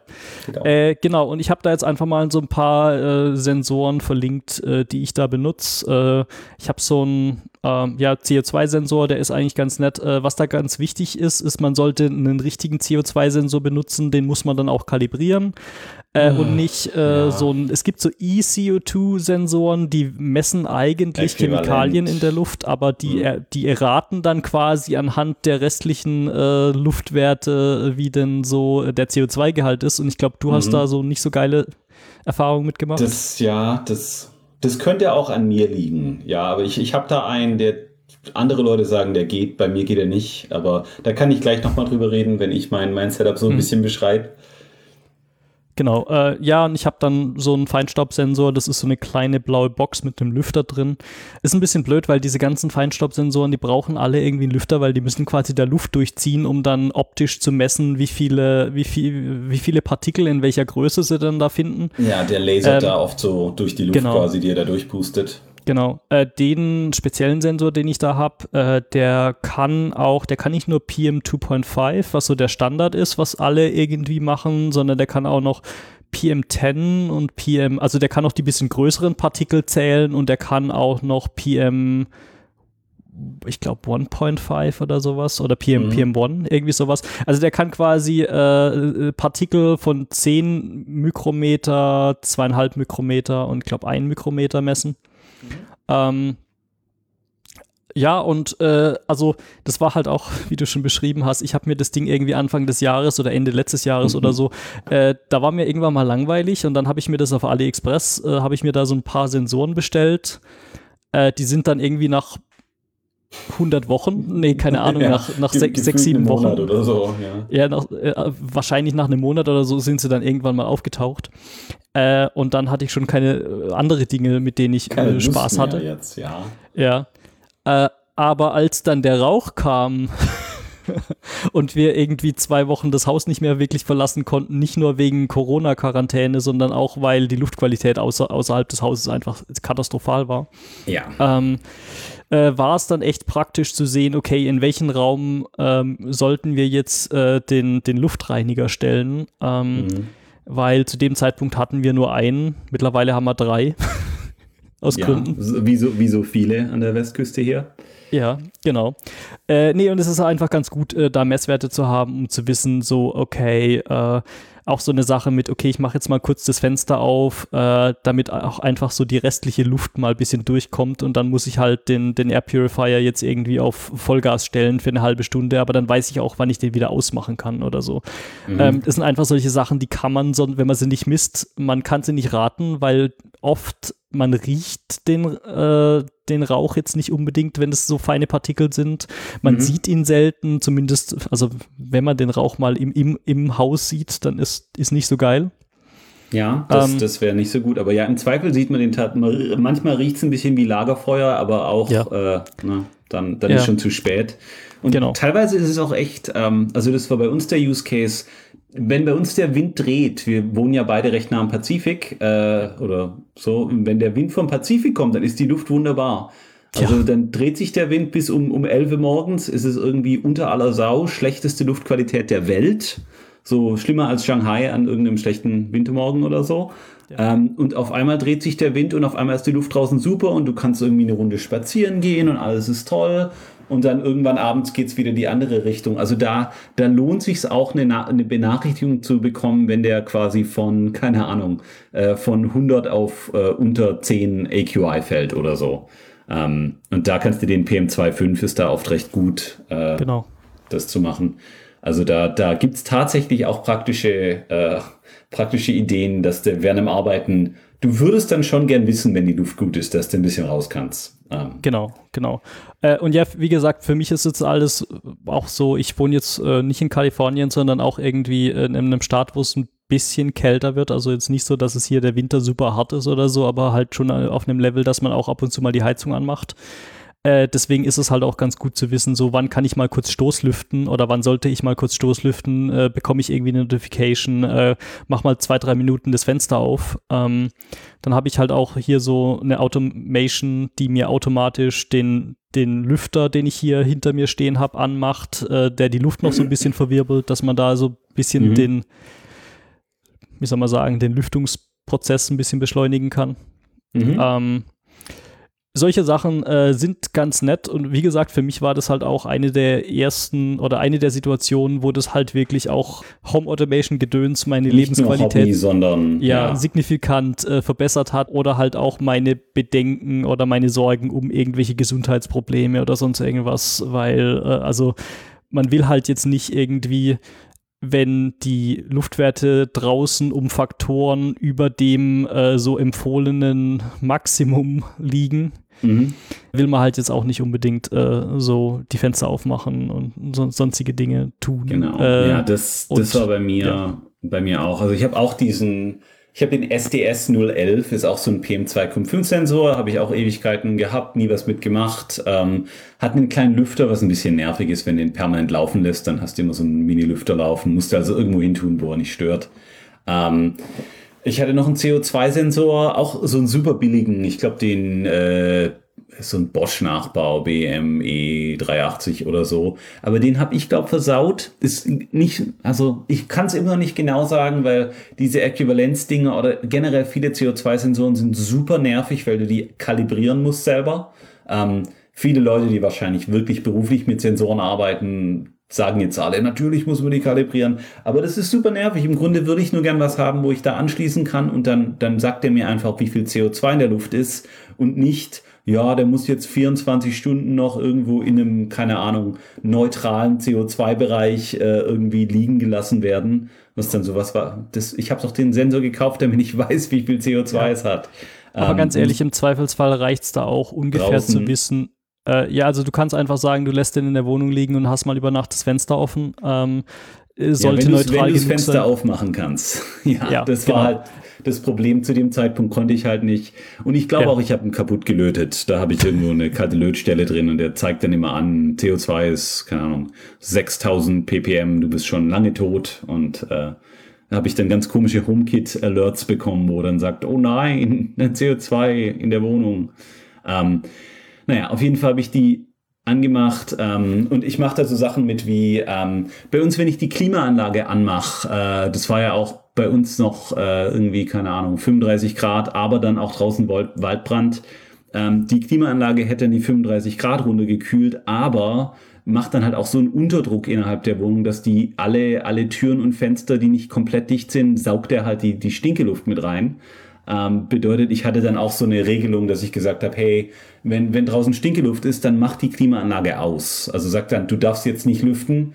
Ähm, und äh, wenn die Luft besser wird, dann kannst du sie anmachen, dann lüften wir wieder runter, bis es wieder okay ist. Und äh, dann machen wir auch den Air Purifier noch an, an so einer äh, klugen Steckdose irgendwie, äh, Smart Power Socket mit dran. Das war eigentlich ganz cool. Ähm, ich habe äh, mir überlegt, auch einen in Garten zu tun. Ähm, hab da auch, äh, gibt es diese Webseite purpleair.com, also da gibt es unendlich viele Leute, die aus irgendeinem Grund deren Sensoren haben. Und mhm. die verkaufen die auch, aber sind recht teuer, sind irgendwie 200, 300 Dollar oder so. Ähm, ich glaube, da habe so ich 250 einfach, Dollar irgendwas ja, um den Dreh. Genau, super Sensoren, wirklich super genau und alles. Äh, WLAN äh, publiziert es ins Internet äh, auf deren öffentliche Karte. Ja, äh, kannst du leider nicht lokal auslesen. Ja, ich habe herausgefunden, dass der Nachbar irgendwie, äh, keine Ahnung, eine, eine oder zwei Straßen weiter drüben, also keine Ahnung, 30 Sekunden laufen.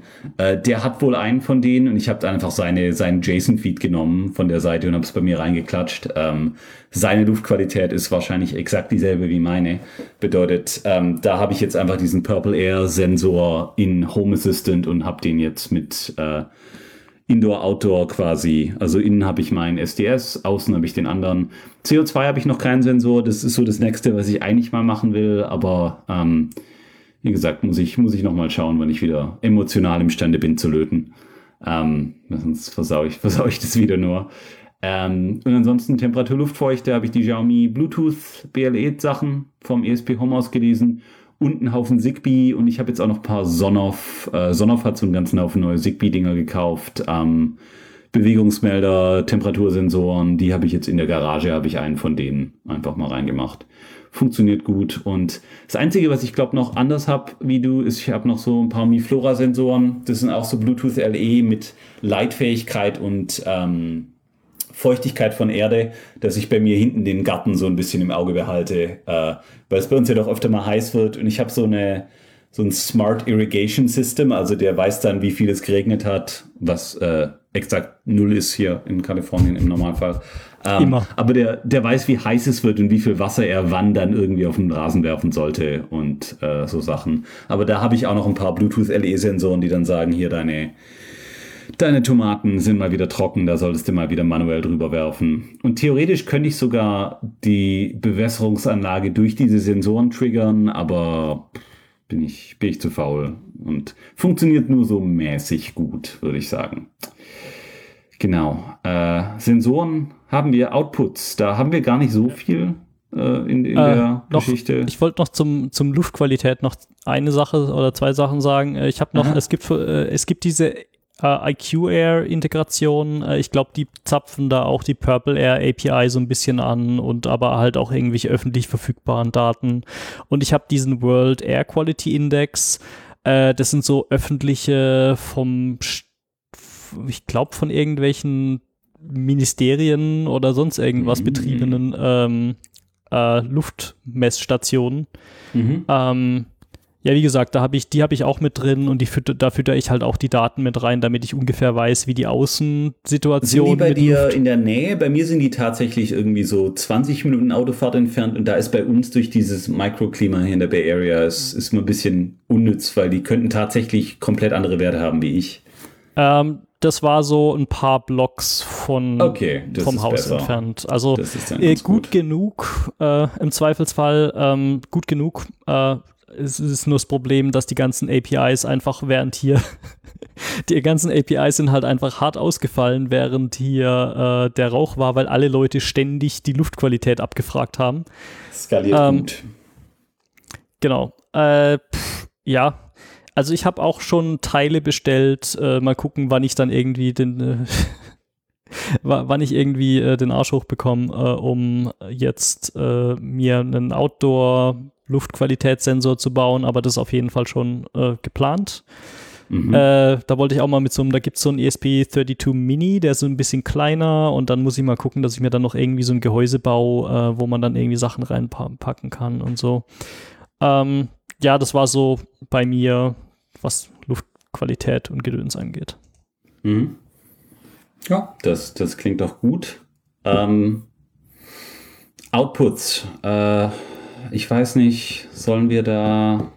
Ich weiß gar nicht. Äh, ich meine, wir können es kurz ansprechen, dass es, dass man alle möglichen Dinge steuern kann und wir können das ja so machen. Wir, wir machen mal einen Cliffhanger und wenn, wenn unsere Hörer tatsächlich Lust haben, dass wir diese, dieses Gespräch fortsetzen, fortführen, ähm, dann können wir ja einfach mal über konkrete Dinge, was benutzen wir denn tatsächlich für Hardware und was äh, tun wir so. denn automatisieren und so weiter. Da können wir ja eigentlich mal... Staubsauger, Heizlüfter, genau. so Geschichten. Ähm, genau, ja, genau. Das, das ist ganz gut. Ich glaube, ansonsten, da hat man auch schon viel erwähnt, aber ja. da könnten wir ja noch mal genauer drauf eingehen. Ähm, äh, genau. Sollen wir die Kamera noch zum, zum Abschluss machen, oder? Ja, ja, also ich habe das Gefühl, dass du gerne über Eichhörnchen reden würdest. Deswegen. Über, reden muss, ja, nicht würde. Das ist, da gibt es keine Alternative. Also Eichhörnchen gibt es hier in den USA. In Deutschland kennt man ja Eichhörnchen äh, klein und orange und rennen weg, sobald sie dich sehen. In den USA äh, dick und grau oder schwarz und äh, überall. Also läufst da irgendwie draußen rum, siehst du 30 Eichhörnchen. Ja. Kannst du Fressen auch tun. gerne mal deinen Müll. Richtig. Ähm, ja. Und äh, die haben wir bei uns im Garten auch. Und ich finde es ganz gut, so eine Eichhörnchenkamera zu haben. Ich will einfach wissen, wenn ein Eichhörnchen im Garten ist, weil dann kann ich es anschauen. Und äh, dann äh, finde ich es gut. Ähm, bedeutet, ich habe so ein paar Kameras mir geholt. Ähm, Im Zweifel, also wenn du es richtig machen willst, in Anführungszeichen, hast du halt irgendwo so einen Ethernet-Switch, der Power over Ethernet kann. Dann legst du, keine Ahnung, 100 Meter Ethernet-Kabel durch die komplette Wohnung und um, um alle Richtungen rum und hast du so eine Kamera, die dann über Power over Ethernet betrieben wird mit äh, RTSP oder sonst irgendwie was ist ohne ohne On, OnVIF, aber ich glaube, ist OnVIF, OnVIF nicht auch so ein, einfach nur ein RTSP-Standard, der der dann mit wo, Discovery dann, ein bisschen ja genau so, so Qualitätsdiscovery und du kannst dann halt unterschiedliche, du siehst dann, ob ein Audio-Stream mit dabei ist oder nicht. Ja, ich so, glaub, so Geschichten. Sachen. Aber im, das, im Prinzip willst du das, aber ich, äh, wie gesagt, äh, wir mieten beide. Äh, ich habe keinen Bock hier Ethernet durch den Attic zu ziehen und äh, den ganzen Ramsch. Ähm, mhm. Deswegen habe ich äh, natürlich nur nur Krepel-Hardware, die super billig ist, äh, mir geholt. Und zwar habe ich einen ganzen Haufen Kameras, die im Zweifel alle über USB betrieben werden ähm, und äh, also mit, mit Strom und meist auch alle WLAN haben. Ähm, ich habe da angefangen, hat es glaube ich mal mit den Wise-Kameras. Ähm, die habe ich mir, ich weiß gar nicht, warum ich die gekauft habe. Wahrscheinlich, weil sie billig waren. Da kostet irgend so eine Kamera 20 Dollar, wenn es hochkommt. Ja. Ähm, die hatten so eine kleine, äh, es war auch irgend so Xiaomi-Kamera, also irgendwie die chinesische Kamera nur rebranded, haben halt eine eigene Firmware drauf, äh, eigene App, war alles ganz gut, alles ein bisschen Cloud, ähm, aber super billig. Da habe ich irgendwie ein bisschen mit angefangen. Die haben dann irgendwann mal so eine RTSP-Firmware gemacht und habe ich gesagt, oh cool, dann könnte ich ja äh, könnte ich das in meine äh, damals Synology, äh, wie hieß es, Surveillance Station mit einbinden. Und da habe ich einfach die Kamera auf dem Balkon gehabt und habe gesagt, hier, wenn du, äh, mach doch mal den Zeitraffer und wenn du Motion detectest, dann äh, machst du quasi in Normalzeit. Also dann hat ein Tag halt, wäre normalerweise irgendwie so fünf Minuten Video gewesen, aber jedes Mal, wenn das Eichhörnchen kam, ähm, war halt normale Geschwindigkeit, super gute Sache. Ähm, dann irgendwie habe ich, keine Ahnung, die Synology, habe ich meinen eigenen Heimserver mal wieder gebaut. Synology war weg und äh, die Wisecams waren okay, aber dann habe ich geschaut, was es noch so gibt. Und ähm, habe ich diese äh, U oder YE, keine Ahnung, U-Home Indoor-Outdoor-Kameras gefunden und da gab es ähm, einige Hacks für. Also die Dinger sind auch äh, irgendwie spottbillig, auch irgendwie, was habe ich für vier Stück, habe ich glaube irgendwie 70 Dollar gezahlt oder so. Ähm, die kannst du alle, die haben alle Nachtsicht, die haben alle lokal eine SD-Karte kannst du reinstecken, sind groß wie, äh, keine Ahnung, wie groß sind die denn? Äh, halber Hockeypark? Nee, was, was könnte man denn da sagen? Ähm, ich, keine Ahnung. Also die Autokamera ist ein bisschen. So ein bisschen, bisschen, bisschen kleiner wie eine Cola-Dose vielleicht, so wie eine halbe ja, Cola-Dose genau. so. Vielleicht genau, das, die, die Outdoor-Kamera ist so groß und die Indoor-Kameras, die kannst du so aus dem Gehäuse rausnehmen und die sind dann so ich sag mal, ihr, erinnert euch doch sicher alle noch an das 5-Mark-Stück, ja, ungefähr anderthalbfach so groß. Das weiß genau. jetzt auch, kann keiner was mit anfangen. Ich mein, ähm, de deutlich dicker, aber naja, keine Ahnung. Ja, richtig. Auf jeden Fall äh, kannst du die Dinger dann halt auch überall recht problemlos hinhängen, haben WLAN, haben ähm, USB und da gibt es einige Firmwares, wo du quasi diese gesamte Cloud-Scheiße ausschalten kannst. Da läuft ein kleines Linux drauf, da kannst du dann auch einen äh, RTSP-Server zum Beispiel anschalten. Du kannst einen ähm, MQTT, wenn die Kamera Bewegungen entdeckt, kannst du die in ein MQTT-Signal äh, auf einen MQTT-Server schicken lassen. Das funktioniert alles ganz okay. Und du hast halt jetzt auch diesen RTSP-Feed, was ganz cool war. Ähm, dann habe ich mir, keine Ahnung, nun die Hardware voll abzurunden, irgendwann mal so ein Reolink-Ding gekauft. Äh, teuer, aber eigentlich ganz gut. Äh, das aber ist auch so ein, fett. So ein ganz normale Überwachungskamera mit WLAN. Ja. Das ist dann ähm, auch so ein Power over Ethernet mit RTSP. Ja, und hat einen normalen Stromadapter auch, wenn du willst. Also das ist so das Standardmäßige. Die habe ich nicht im Einsatz, weil die mir einfach zu hässlich ist. die sind auch ähm, riesengroß. Ja, die sind immer so, und ich weiß gar nicht warum. Da ist doch gar nicht so viel drin. Da ist keine Batterie drin, was auch immer. Äh, und dann habe ich mir neulich noch einmal die Ufi, Eufy Security 2K Indoor Cam. Die gab es dann auch irgendwie für, keine Ahnung, 15, 20 Dollar oder so gekauft. Ähm, die hat nativ RTSP, die kannst du dann in der App anmachen. All diese Kameras habe ich in einem eigenen WLAN, äh, das äh, nicht ins Internet darf. Ich habe eine Firewall-Regel, da kann ich halt sagen, okay, jetzt darfst du ins Internet, ich setze die Kamera auf und dann mache ich die Firewall wieder zu. Und da greife ich auf alle quasi dann nur per RTSP zu, aus meinem anderen LAN. Also in die Richtung darf ich dann rein. Ähm, und dann äh, habe ich das Ganze in äh, meine, meine NVR heißt es auf Englisch, äh, Video Record Solution Dingens da und äh, mach Object Detection auf die ganzen auf die ganzen Videos. Also im Normalfall hast du halt immer nur so äh, Motion Detection, also wenn sich irgendwas im Bild ändert, also wenn die Pixel anders aussehen als vorher, sagt er halt, aha, da war Bewegung. Das funktioniert so mäßig, außer es hat natürlich Wind draußen und die Bäume bewegen sich im Wind. Äh, du musst oft so Zonen definieren. Das ist dann auch nur so, hm, geht, aber ist ein bisschen nervig, weil du die Kamera eventuell auch ein bisschen bewegen willst, hin und wieder mal. Ähm, das geht nur so mäßig. Ähm, was ich da jetzt habe, da habe ich verschiedene Sachen probiert. Aktuell teste ich gerade Motion Eye. Also das ist so, diese Motion ist irgend so ein hässlicher alter Demon, der irgendwie gibt schon seit Ewigkeiten, kann den ATSP-Feed nehmen und äh, ein bisschen filtern, also irgendwie ein bisschen Noise rausnehmen und äh, kann da Motion Detection machen. Und wenn er Motion findet, kann er dann, keine Ahnung, gibt es auch verschiedene Plugins, was er dann machen soll. Schickt dir eine Push-Nachricht, speichert es, äh, keine Ahnung, schickt dir einen sonst was.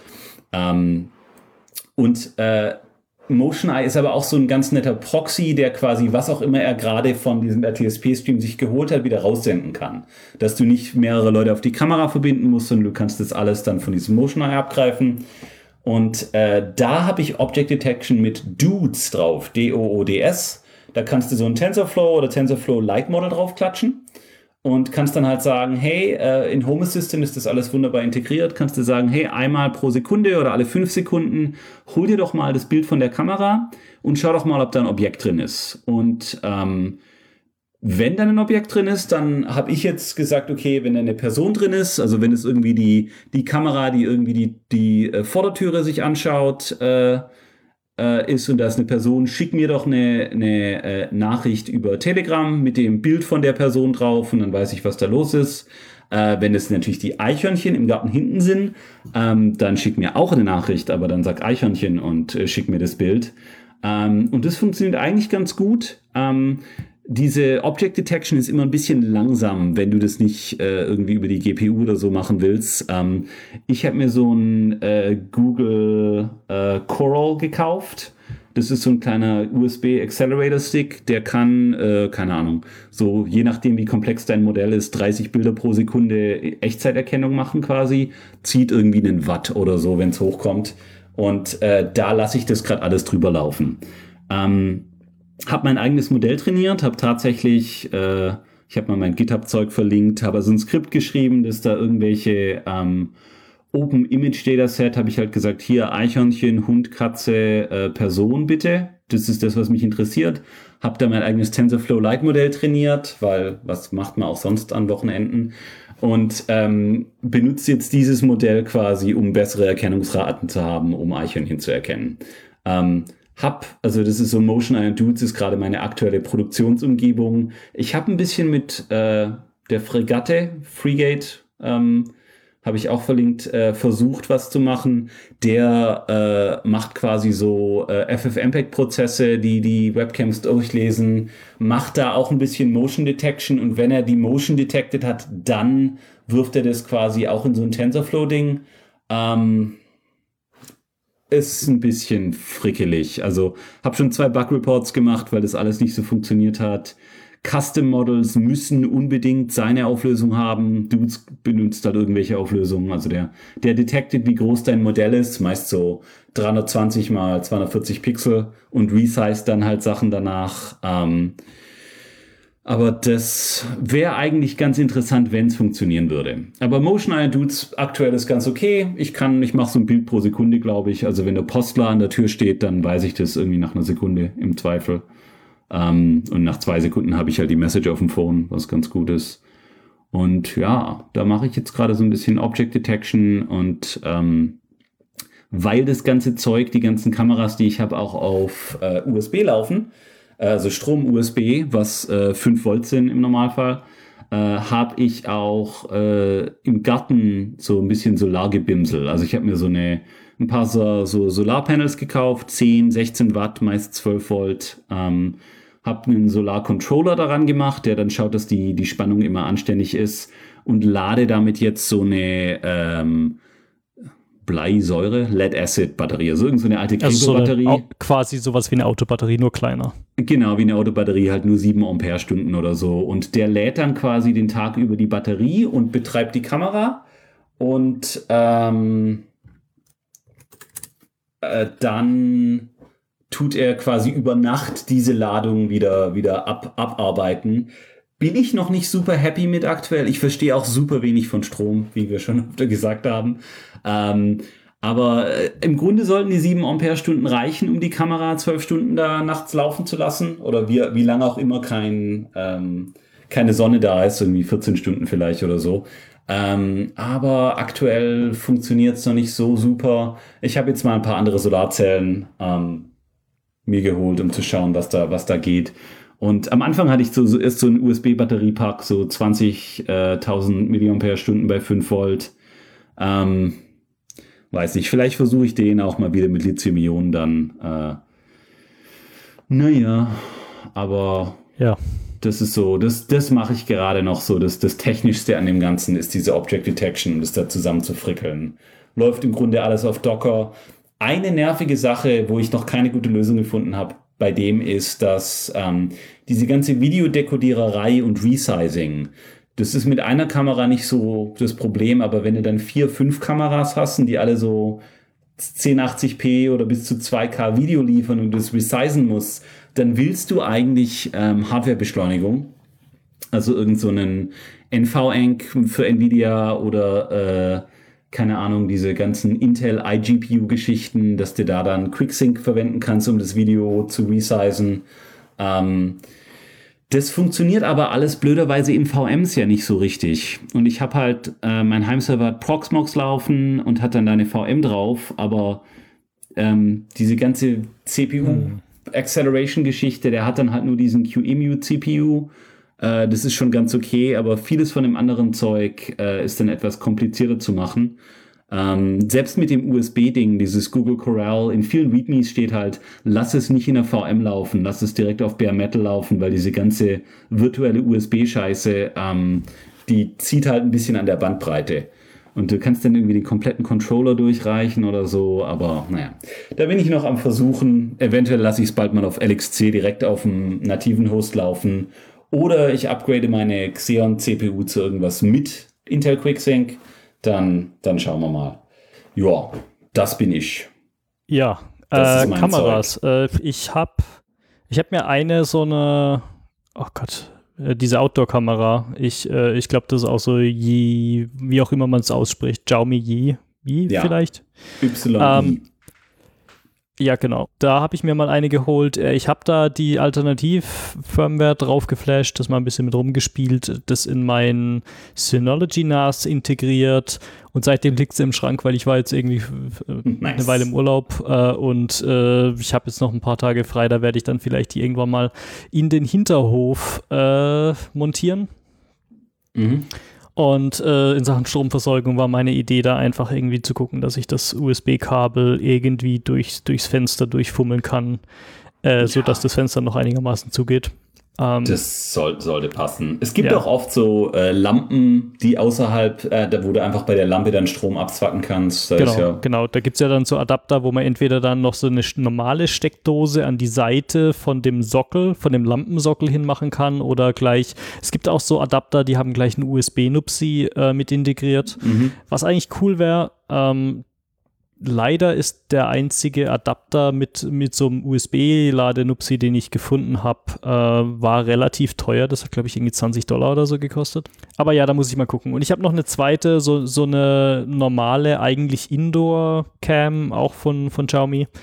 Ähm, war auch irgendwie super billig. Die hat, glaube ich, 16, 17 Dollar gekostet oder so.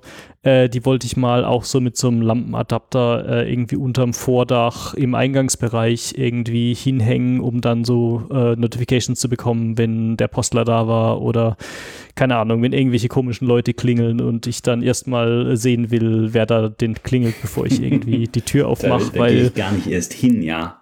Ja, nee, also ich meine, das ist ja auch irgendwie, äh, aktuell hat man ja sehr gute Ausreden, nicht an die Tür zu gehen, ähm, aber ich bin ja da Corona, generell sorry, auch so ein bisschen. Ich, ich, mag, ich mag ja auch fremde Menschen nicht so gern, deswegen. das ist, da sind wir auf einer Wellenlänge. Genau. Um, ähm, ja, das ist ganz gut. Ja, das ja. Solarzeug geht im Grunde, aber wenn du, wenn es wirklich stabil mit Strom versorgen kannst, ist besser. Eine Sache, die da wirklich krass war, ähm, ich habe mir so ein USB-Strom-Mess-Nupsi gekauft. Also das ist, das kannst du quasi so zwischen reinhängen. Da geht irgendwie Kabel in die eine Seite rein, Kabel auf die andere Seite raus. Und ähm, der zeigt dir halt, wie viel Volt und Ampere da laufen. Volt ist immer so, ja, bist du halt rund um die 5 so grob. Ampere, so viele Kabel, die ich hatte, da kriegst du einfach keinen Strom durch. Also das sind so Micro-USB-Kabel, aber da, da geht dann halt, wenn du irgendwie so ein Battery-Pack-Zeug äh, laden willst, ähm, da kriegst du einfach nichts durch. Das der geht dann immer so, ja, ich kann jetzt hier eine Ampere machen vielleicht. Und dann nimmst du die anderen Kabel etwas kürzer oder etwas dicker und auf einmal geht da zwei, dreifach so viel durch.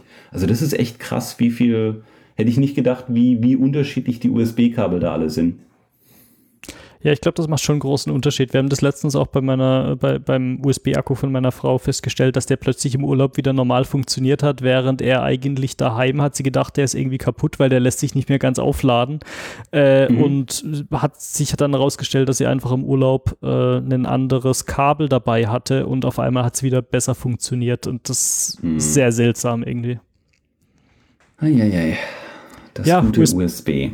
USB-Kabel. Ähm, alles irgendwie seltsam. Ich habe ich hab das dumpfe Gefühl, dass es auch mit USB-C nicht sonderlich besser wird.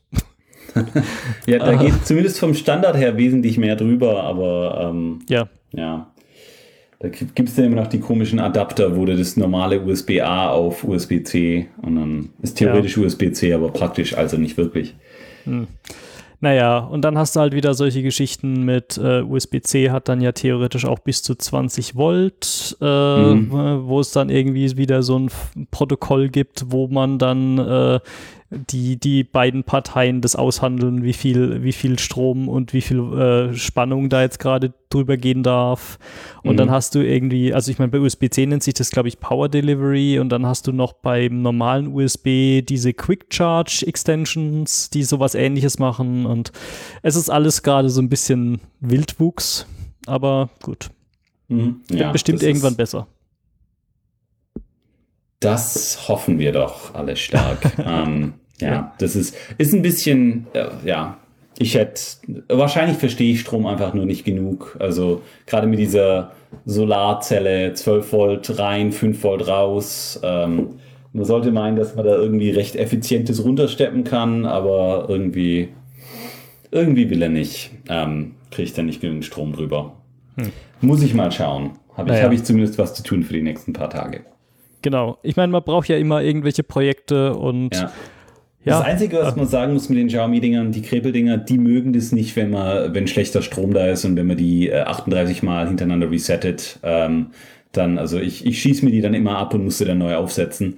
Ähm, wenn man die einfach normal an Strom anschließt, ist alles wunderbar. Deswegen, ich bin im Überlegen, mir nochmal ähm, noch so ein Eufy-Dingens oder einfach mal zu schauen, wie dieses Eufy-Dingens äh, das standardmäßig RTSP kann ohne irgendwelchen Hacks, wie das sich fühlt, wenn ich es an einen komischen Strom anschließe. Ähm, vielleicht, vielleicht ist ja besser. Ja. Ich meine, da gibt es ja dann auch irgendwelche so batteriebetriebenen äh, ähm, Kameras, die dann ah. theoretisch so, der Akku sollte theoretisch dann irgendwie monatelang halten und dann musst du sie irgendwie nochmal laden oder so. Ja. Das gibt es auch von Eufy oder Eufy oder. Die ja. machen alle keine Live-Video-Streams. Also die einz ja. der einzige Grund, warum die so lange halten, ist, dass der einen Bewegungssensor hat. Und sobald sich dann was bewegt, dauert es irgendwie drei Sekunden, weil die Kamera hochbootet und dann fängt sie an, äh, das Recording zu machen und schiebt sie dann nachher irgendwie kurz in die Cloud und schaltet sich wieder aus. Ja. Ähm, ja, oder halt in seinen, also ich glaube, die haben so, so einen lokalen Hub, wo, die, wo sie dann das Video hier in dein Wi-Fi äh, genau. äh, oder in dein lokales Netz hinschieben. Ähm, anderes Problem ist halt, nur um damit rumzuspielen, sind also dazu sind diese Sachen halt auch echt zu teuer, weil wenn man, ich habe mir genau. das mal genau. angeguckt vor ein paar Tagen und der kostet halt, wenn man so hier Uficam 2 irgendwie, der kostet dann, glaube ich, einen, so ein Set mit dieser mit dieser Recording-Station, die man braucht, um das Ganze zu benutzen und irgendwie zwei mhm. Kameras kosten dann irgendwie, glaube 230 Dollar oder so und das ist mir dann halt ja. doch nicht wert. So. Und bei, also. mir, bei mir kostet die Kamera 20 Dollar, die Solarzelle auch nochmal 20, die Batterie vielleicht auch nochmal 20, aber dann, ja, dann kann ich aber die Kamera auch auswechseln und kann die Solarzelle für anderes verwenden und habe immer noch ein Drittel vom Preis. Genau. Äh, und man will ja auch ein bisschen ja. rumspielen und irgendwie frickeln und sonst was. Und das wäre, ja. wenn es einfach funktionieren würde, wäre es ja dann auch nicht Vielleicht als letztes, weil wir schon, glaube ich, ordentlich Zeit gemacht haben, äh, eins, wo ich noch nicht drüber geredet habe, was am Anfang ähm, fand ich eigentlich ganz gut, ist äh, die HomeKit Cam vom äh, Hochgattner, nee, Gatterer.me. Ganz cooles Projekt eigentlich. Ich hatte mir am Anfang gedacht, hier diese Kameras, ähm, entweder ich kaufe mir eine USB-Kamera, die einfach die Sachen nicht äh, per Cloud nach China sendet ähm, und schließt es an so ein Raspberry Pi an und benutzt das einfach zur Überwachung. Oder ähm, ich tue mir einfach so eine Kamera an einen Raspberry Pi Zero ranschließen. Das, da gibt es ja, hat einen eigenen Kameraport dafür. Und dann da irgendwas mitzumachen. Da gibt es ein richtig cooles Projekt, HKCam, mit äh, inklusive Modell für das Gehäuse, das du 3D printen kannst. Da kannst du dir so ein Raspberry Pi Zero holen, äh, die entsprechende Kamera dafür. Du flashst das Ding auf die SD-Karte, äh, schrei schreibst noch deine äh, WLAN-Daten in die äh, WPA-Konfiguration äh, rein und äh, das Ding schaut, äh, taucht dann einfach als, als HomeKit-Kamera auf. Also da musst du nichts machen, das wird automatisch erkannt und dann kannst du das irgendwo hinstellen und dann sagst du deinem iPhone, hier, zeig mir doch mal die, irgendwie, keine Ahnung, mein Office. Und eigentlich ein echt cooles äh, Projekt. Das Raspberry Pi Zero ist ein bisschen schwach auf der Brust, also das ist dann so, ja, funktioniert schon gut mit so 10 Frames pro Sekunde vielleicht. Ähm, und die Qualität von der Kamera da drin ist auch so mäßig und hat keine Nachtsicht, aber ist, ist schon mal eine ganz coole Idee und ist echt super problemlos. Funktioniert einfach dieser ganze Code. Ich stecke es an USB an und auf einmal habe ich so eine HomeKit-Kamera ähm, und halt alles Open Source, äh, alles lokal. Ähm, das ist vielleicht noch so eine ganz, eine ganz nette Geschichte so zum Abschluss, ohne wenn einer nicht viel frickeln will, sondern nur so eine kleine Kamera haben, um, keine Ahnung, den, den Hund dabei zuzuschauen, wie er nichts macht den ganzen Tag. Ähm, Muss man auch kriegst du, kriegst du für, ich glaube, das ganze Zeug kostet wahrscheinlich 30 Dollar, nehme ich an. Äh, ja, weniger als 30 Dollar auf AliExpress, das Raspberry Pi Zero, Power Supply, USB, Micro SD, die Hälfte von den Dingern hast du wahrscheinlich eh schon zu Hause.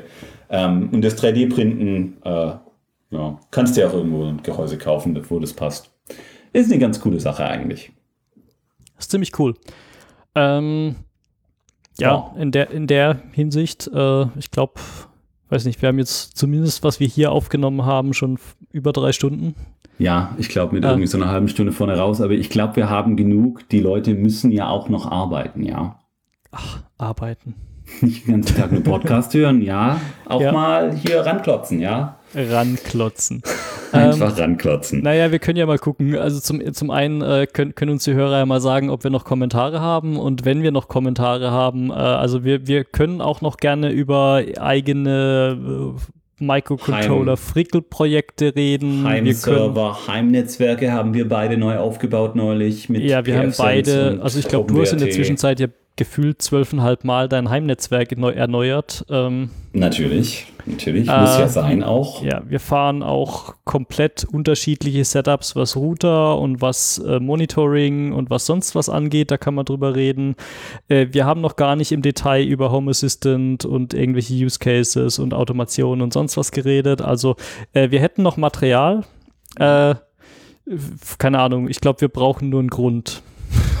und so. Vielleicht, ja. vielleicht äh, können wir ja da irgendwas regelmäßiges einmal im Monat oder so alle paar Wochen ja. oder sowas Könnt, Ihr könnt ja einfach in die Kommentare einfach mal Tours reinschreiben. Tours. Genau. Und im Zweifelsfall äh, ist unser Regelmaß dann einfach äh, exponentiell und wir fangen einfach mal an, einmal im halben Jahr und dann wird es einmal im Jahr und dann alle zwei Jahre und vielleicht, vielleicht sehen wir, vielleicht hört er uns einfach in vier Jahren wieder und denkt ihr und denkt euch, oh mein wo kommen diese Spacken denn schon wieder her? Richtig, wer seid denn ihr? Ja, Richtig. genau. Ja, äh, äh, ja, gut. Schön. Haben wir, haben wir mal wieder, wenn, wenn nicht der, äh, die, die drei Backup-Recorder alle gleichzeitig abrauschen, dann, dann ist, besteht eine Chance, dass das mal jemand hören wird. Gucken wir mal. Äh, soweit, so gut. Äh, wie geht es das doch mal mit dem Ja, ich, ich überlege gerade auch, äh, was ist die offizielle Verabschiedung äh, vom Binärgewitter? Äh, ich weiß es nicht, aber wir sind auch kein am Gerät. Am Gerät. Aber dann weiß ich, ging es dann noch weiter? Ich weiß es nicht. Dann sagt ah. Felix immer irgendwas und aber wir haben Felix nicht dabei und den anderen Felix haben wir auch nicht dabei. Deswegen. Äh, ja, habt einfach Spaß am Gerät, ja. Habt das einfach Spaß am Gerät, überwacht die Eichhörnchen. Äh, der Mike schickt mir da immer lustige Bilder von Eichhörnchen, die er wieder entdeckt hat und ja, das, äh, sonstigem Eichhörnchenverhalten. Ich ähm, habe auch ein, eine Beutelratte, gibt es auch nachts. Vielleicht in den Shownotes, vielleicht auch nicht. Man weiß es vielleicht nicht. Vielleicht auch nicht. Ist auf jeden Fall lustig. Ähm, und ja, genau. Tschö. Tschö.